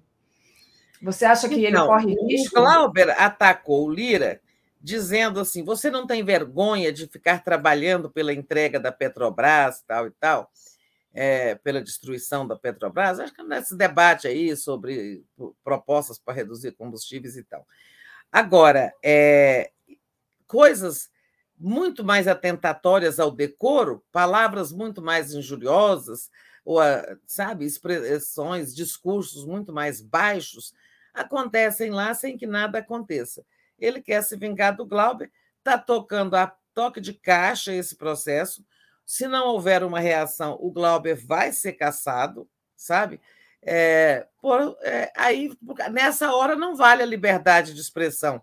Eles que gostam tanto de se escorar na defesa da liberdade de expressão, né? É, nessa hora, não. Então, é, o processo está andando lá, já foi acolhido, já foi aberto. Eu até quero ver se convido o Glauber para vir aqui uma hora nós uhum. estamos com a agenda cheia, de, muito cheia no Boa Noite, é, porque é preciso ter uma campanha nesse sentido, sabe? Contra esse processo de cassação. Coisas horrorosas acontecem naquela Câmara e ninguém é caçado. Foi um parto para conseguirem caçar a deputada envolvida no assassinato do seu marido, né? Flor Delis. É. Foi, foi um parto. Agora querem caçar o Glauber a toque de caixa. É, por uma cobrança, né? Na verdade, uma é. cobrança. E é isso, né, Tereza? É mais ó, o modus operandi desse, dessa gente, né? Perseguição e autoritarismo, enfim. Tereza, queria trazer uma outra notícia aqui, que é o Copom deve aumentar os juros hoje para 13%, né? E a inflação continua solta aquela pauta importante da economia que a gente tem que tratar. Florestan Fernandes, anteontem, até fez uma piada dizendo assim, acho que foi Florestan ou Rodrigo Viana, acho que foi Florestan, dizendo o seguinte: bom, agora o Bolsonaro vai dizer que até o Copom dá 13. Porque vai para o 13%, né? Lembrando o número do Lula. É, mas é aquela coisa, né, gente? A inflação está aí correndo solta, o governo não toma medidas para controlá-la e o Banco Central ele tem é, a sua tarefa precípua é zelar pela moeda, né? Mas ele não tem instrumentos a não ser sob os juros, né? Porque supõe-se que com juros altos as pessoas consomem menos circula menos dinheiro na economia e evita-se a inflação. Mas não pode, eh, se não se pode combater a inflação só com aumento de juros, que pelo contrário, o aumento de juros inibe a economia, né, esfria a economia, e com isso não gera emprego, com isso não gera renda, eh, sabe, nada cresce, ficamos aí nessa estagnação que o Brasil vive né, há algum tempo. É, o governo, por exemplo, a única medida que ele tentou tomar é, contra a inflação foi esse pedido patético para que os donos de supermercado não remarquem os preços. Aí ontem o, Bolsonaro, ah, o Paulo Guedes, bom, dane aí como foram muito criticados, porque isso, isso não se pede ao capitalista, né? Se o governo quer tomar medidas, tome medidas, sejam boas ou ruins, tabelamento de preços, é, importação de, de, de produtos para competir com os nacionais, qualquer coisa. É, racionamento, tudo são medidas, tem N medidas aí. Mas o que, que eles fizeram? Pediram aos donos que reduzam a margem de lucro. A gente sabe que isso não dá resultado. Aí ontem o Paulo Guedes, se não quiser, se quiser remarcar também, dane-se. Ele disse exatamente isso. Se quiserem remarcar, nós pedimos, mas se quiserem remarcar, dane-se. Bom, nós já estamos nos danando, nós, o povo, o tempo todo, né? Toda hora que você entra no supermercado, você fica pasma, né? Como que a coisa subiu de uma semana para outra. Sim. E a outra medida, a única. Isso não dá efeito, isso não é uma medida, isso é uma, sabe, uma, uma farronice. Agora, eles estão tentando é controlar o preço dos combustíveis. Ontem passou na Câmara né, a proposta, o projeto, que limita em 17% o, o, a cobrança de CMS pelos estados. Olha, isso vai dar um prejuízo enorme ao, aos estados e não vai resolver, né? Não vai resolver o problema. Agora, vem uma outra proposta, essa ainda não foi votada, dizendo que o, o, o governador que zerar o ICMS será reembolsado pelo governo. É uma proposta que não inspira muita confiança do reembolso e tudo mais, mas principalmente que não vai resolver preço de combustíveis, porque é, é, o, o custo do frete impacta muito o preço final dos produtos. Né? De modo que teremos hoje o Copom subindo os juros. Bom para quem? Bom para quem tem dinheiro aplicado, bom para os rentistas, para os ricos, né? Os juros vão subir, isso não vai conter a inflação, péssimo para os pobres. Né? Então, continuamos aí na marcha da concentração de renda. Quem tem dinheiro aplicado vai ganhar mais. Agora, a inflação lá embaixo vai continuar correndo solta para o dano-se da, dos mais pobres. É verdade, Tereza. Bom, quando você, é, enquanto você falava, eu coloquei a questão da, do ICMS. Tereza, vamos trazer outra, outra notícia aqui. Na verdade, não é uma notícia, é uma notícia que a gente está esperando, né? Que é a presença do Lula em Uberlândia hoje, né? Então, a agenda do Lula. É sempre bom a gente falar da agenda do Lula, porque a gente fala muito do, do inominável. Então, é. O que, que você está aguardando aí para a agenda do Lula de hoje? Pois é, eu vou até fazer um giro aqui de presidenciáveis, que a gente está um pouquinho de tempo, só para é, acrescentar algumas coisas. Primeiro, eu vi hoje algumas televisões é, falando em agendas de presidentes e não na do Lula, né? de presidenciáveis, digamos, presidenciáveis, né? É, e não na do Lula que o Ciro vai lá no Ceará hoje, tem um encontro, que o Moro ontem foi no Paraná é, e tal, mas é, que o Bolsonaro vai não sei onde, não sei, esqueci a agenda do Bolsonaro também, tem agenda aí. Mas, enfim, a do Lula não tinha. Né? Olha, é, esse Moro, eu também não gosto de falar do Moro, sabe? Me dá uma, uma canseira, mas ele fez, ele fez uma burrada muito grande ontem, né? Ele chamou uma coletiva para anunciar o futuro dele. Né? E as pessoas foram, achando que tinha ali alguma decisão, vai ser candidato a deputado, a senador pelo Paraná, já que foi barrado de São Paulo. E aí lá ele disse que é o seguinte: ele vai viajar. O que ele anunciou foi que ele vai viajar pelo Paraná para avaliar melhor a que cargo ele vai concorrer. Bom, candidato, é, um político só chama uma coletiva se tiver o que dizer. Né? Não tinha. É, e pior, é o seguinte: se ele fala que vai avaliar depois de uma viagem e ele volta candidato a deputado, esse é sinal que ele vai dizer: olha, a viagem mostrou que você é ruim de voto, você nem pode ser candidato ao Senado. Né? Então, assim, ele tinha que ter feito a viagem. Um político sagaz não chamava coletiva, não atendia é, não dizia nada, ia fazer a viagem, avaliar suas condições eleitorais e depois anunciar. Então, assim, Ele é muito primário em política. Oh, Tereza, eu, eu, morri de rir, desculpa, eu tenho que te falar isso. Ontem o Coronel Siqueira, que é um perfil da internet que todo mundo conhece, é, né? Que é um é. perfil como se ele fosse conservador, mas ele, é claro que é, é do nosso lado. Ele colocou assim: olha, quando você sentir o inútil, lembre-se que o Sérgio Moro chamou uma coletiva para falar que ele não tinha nada para falar. Mas quando ele tiver, ele fala. Eu achei assim, porque foi isso, né? Ele chama uma coletiva para dizer: olha, não tem nada para falar agora, mas quando eu voltar, eu falo, né? É demais, gente. É Exatamente. Demais. Então, é, é uma coisa, né? É, é, a, a, o primarismo do, do Moro. Eu percebi o primarismo político do Moro no dia que ele interrogou o Lula e que foi transmitido Nossa. aquele interrogatório, porque o Lula falava uma coisa e ele não entendia nada do que é uma coalizão, de como é que o governo funciona, que nomear diretor da Petrobras ou de qualquer estatal é prerrogativa, que fazer aliança com os partidos para ter maioria é necessário, né? Ele não entendia nada disso que o Lula estava falando, sabe? Então, desde ali eu percebi, falei, esse cara vive no outro mundo, ele não entende como é que funciona o Estado brasileiro, né? Como é que funciona a política brasileira, o sistema político brasileiro.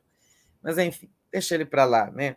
É... Ô, Tereza, rapidinho, eu sei que você está falando das agendas, mas é porque hoje saiu uma uma notícia dizendo que a Rosângela Moro, a mulher do Moro, vai se candidatar por São Paulo e ela disse que não vai atrapalhar o Deltan, porque ela vai por São Paulo, o Deltan vai pelo Paraná.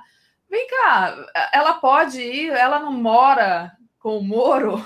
É, eu moro com ele. Moro, eu moro com ele, como é que é isso? Pois é, você sabe que eu tive a mesma dúvida, porque é o seguinte: é, ninguém contestou o domicílio eleitoral dela. Né? Porque eu li ontem, Rosângela tem domicílio eleitoral em São Paulo e pode ser candidata por São Paulo. Ele disse isso ontem, inclusive, que ela está pronta para representá-lo também, concorrendo por São Paulo. Eu estou entendendo que é assim. Os dois pediram mudança de domicílio para São Paulo. Né? E, claro, se ela sai por São Paulo, ela não atrapalha o Deltan é, no Paraná, né? são eleições estaduais. A eleição acontece dentro do, do distrito.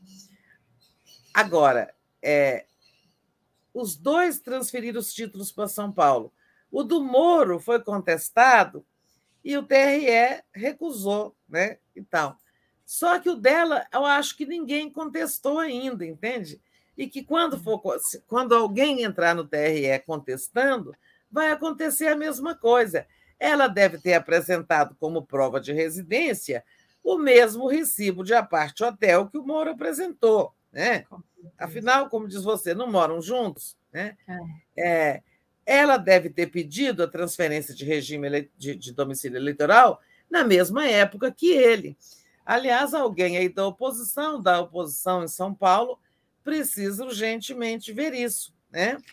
É, quando é que ela pediu o domicílio eleitoral e que, e que documentos ela apresentou, porque tem que ter sido na mesma época. Ela não tinha antes uma vida política em São Paulo, nem, nem um escritório em São Paulo, nada, mas está se considerando que o domicílio dela está certo em São Paulo.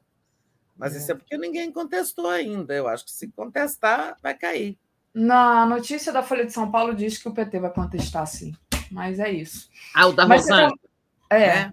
Mas ah, você falava, falava dos, dos, do, das agendas dos presidenciais. Ah, é, o Bolsonaro, eu não sei onde ele vai hoje, também não ouvi. Mas onde ele estiver, nós já sabemos o que ele vai falar. Né? Eu estou contando, a semana inteira ele falou, todos os dias, contra a Justiça Eleitoral, contra o TSE, contra o Supremo né, e contra o Lula. É... Mas, assim, se, onde ele estiver, ele vai falar a mesma coisa, não é novidade. Ele não trabalha, o Bolsonaro só agora só discursa, né? É, e viaja por conta do erário, fazendo campanha como se estivesse governando. Mas, resumindo, é isso: o Ciro vai lá, O Ciro está se movimentando muito esses dias, vai ao Ceará, encontro com a base dele, né? E tal. Está se movimentando muito, mas é difícil, né, para ele. É, e o Lula estará em Uberlândia, é aquela que nós já comentamos. Ele está em Uberlândia, tem encontros lá, mais na área empresarial, porque ali é um polo agropecuário, é uma cidade, uma cidade economicamente muito forte de Minas, né? É, talvez a, a segunda, segundo polo econômico depois do polo de Belo Horizonte Contagem, né? E, então, acho que já ultrapassou a região de Juiz de Fora e tal. Berlândia é muito forte, aquela região. Né? E o Triângulo Mineiro é quase um estado, é a minha região, né? Eu sou ali do Alto Paranaíba, é, que é uma parte do triângulo ali, digamos, a base do nariz, né? Porque o, o, o Triângulo Mineiro é o nariz de Minas, né? Que a gente chama, né? Assim. Ah. Tá? Você olha no mapa, você vê é como um rosto com um nariz, né? Uhum. E o uhum. Triângulo Mineiro é o nariz de Minas, né? E eu sou ali da base do nariz, né? é, onde nascem dois rios, né? O, o, o, logo depois nasce São Francisco, um pouquinho mais para baixo, e ali nascem o Paranaíba e o Rio Grande, que vão se juntar para formar o Rio Paraná, que vai descer o Brasil até a Bacia do Prata. Né? É, quando eu era pequena, eu jogava água e falava assim: essa florzinha vai terminar em Buenos Aires. Legal, Tereza. Tereza, deixa eu agradecer aqui aos nossos internautas que estão nos acompanhando, pedir para o pessoal deixar o like compartilhar essa live, muito importante. E a Roberta Salles, que diz assim: por favor, falem sobre a matéria do Metrópolis, Câmara Comissão aprova PL que prevê punição a quem trocar, tocar em policial, inclusive com prisão, de autoria de Bilbo Nunes e Daniel Silveira. O Pedro Antônio Cândido Daniel diz, Silveira está agora aprovando projeto de lei. É.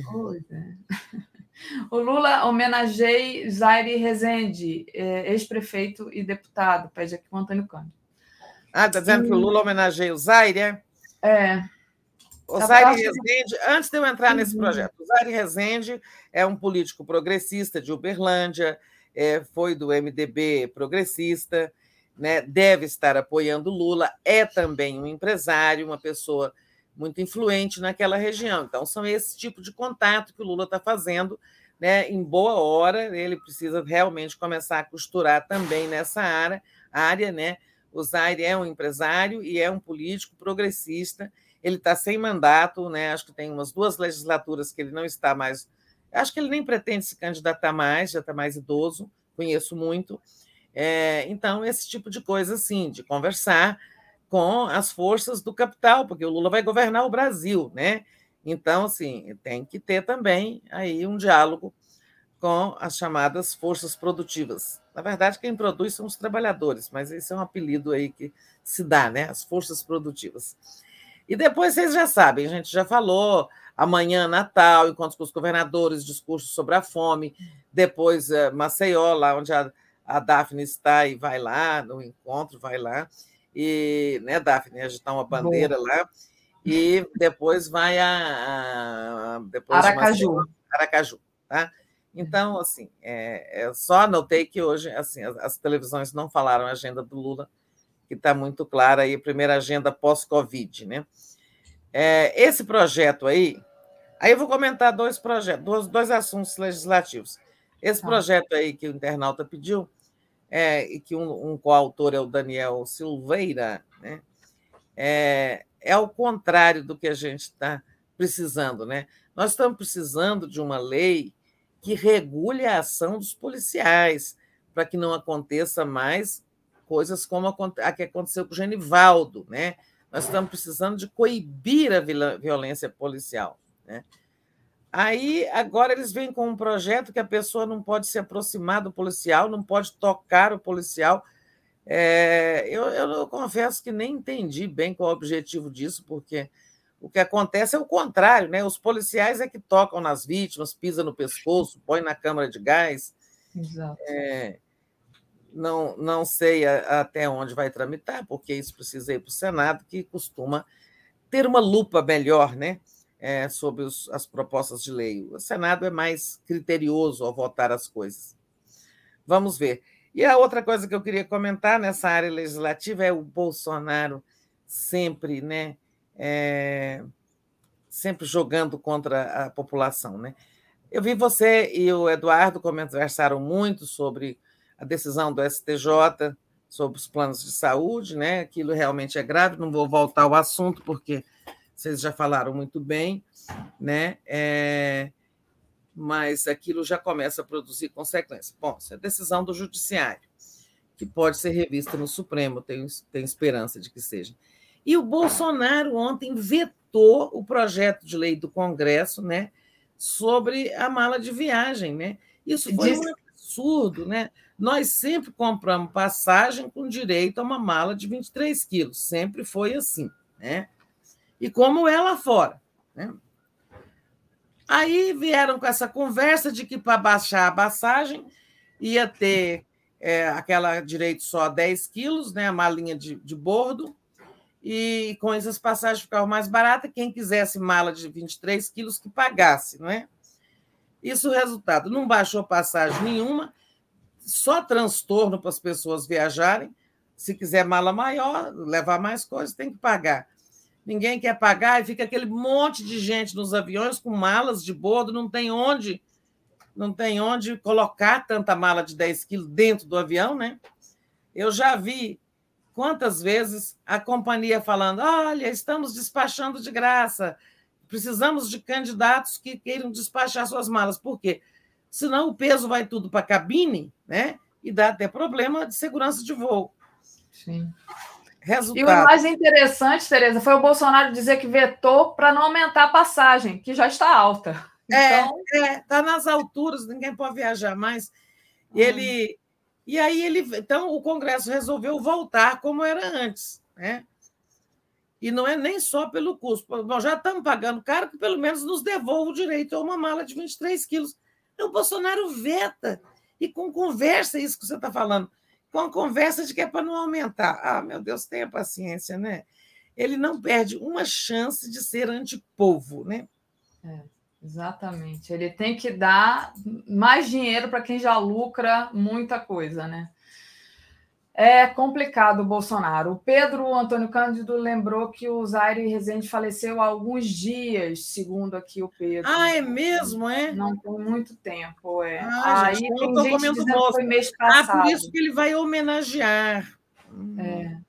Muita Olha, gente falando Zaire aqui. Morreu. Eu convivi muito com o Zaire, deputado. É, eu pensei que era um encontro, eu não sabia da morte. Obrigada aí por quem, a quem informou. É, realmente ele já estava mais idoso, mas foi um político do bem, tá? É, um empresário do bem. Ele, é, eu me lembro dele lá no, no fim da ditadura, sempre do lado progressista, depois também na Nova República, é, sempre votou direito. E, e, acho que ele apoiou o Lula em alguma eleição, o Lula não, não o estaria homenageando é, à toa, porque eu, eu, realmente posso testemunhar isso. O Zaire sempre foi uma pessoa do lado bom da política. Maravilha. Tereza, deixa eu dar aqui, então, a nossa programação de hoje. Às 10 horas, o mundo como ele é, crime na Amazônia derrete a imagem do Bolsonaro, né? Inclusive, hoje saiu um, é, uma reportagem no Le Monde, né? denunciando as, a impunidade dos crimes do Bolsonaro. Muito importante. Ontem, foi ontem, né? É. Às 11 horas. Dizendo que ele é culpado, que ele tem culpa do cartório, como nós estamos dizendo aqui todos os dias, né? Todos nós. Muito, muito importante.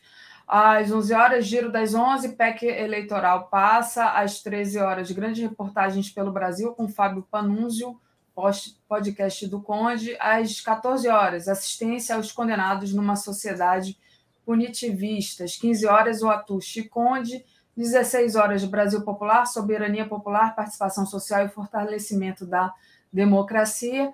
17 horas, trilogia sobre bolsonarismo com César Calejon. 18h30, Boa Noite 247, Tereza volta conosco. 22 horas, o dia em 20 minutos.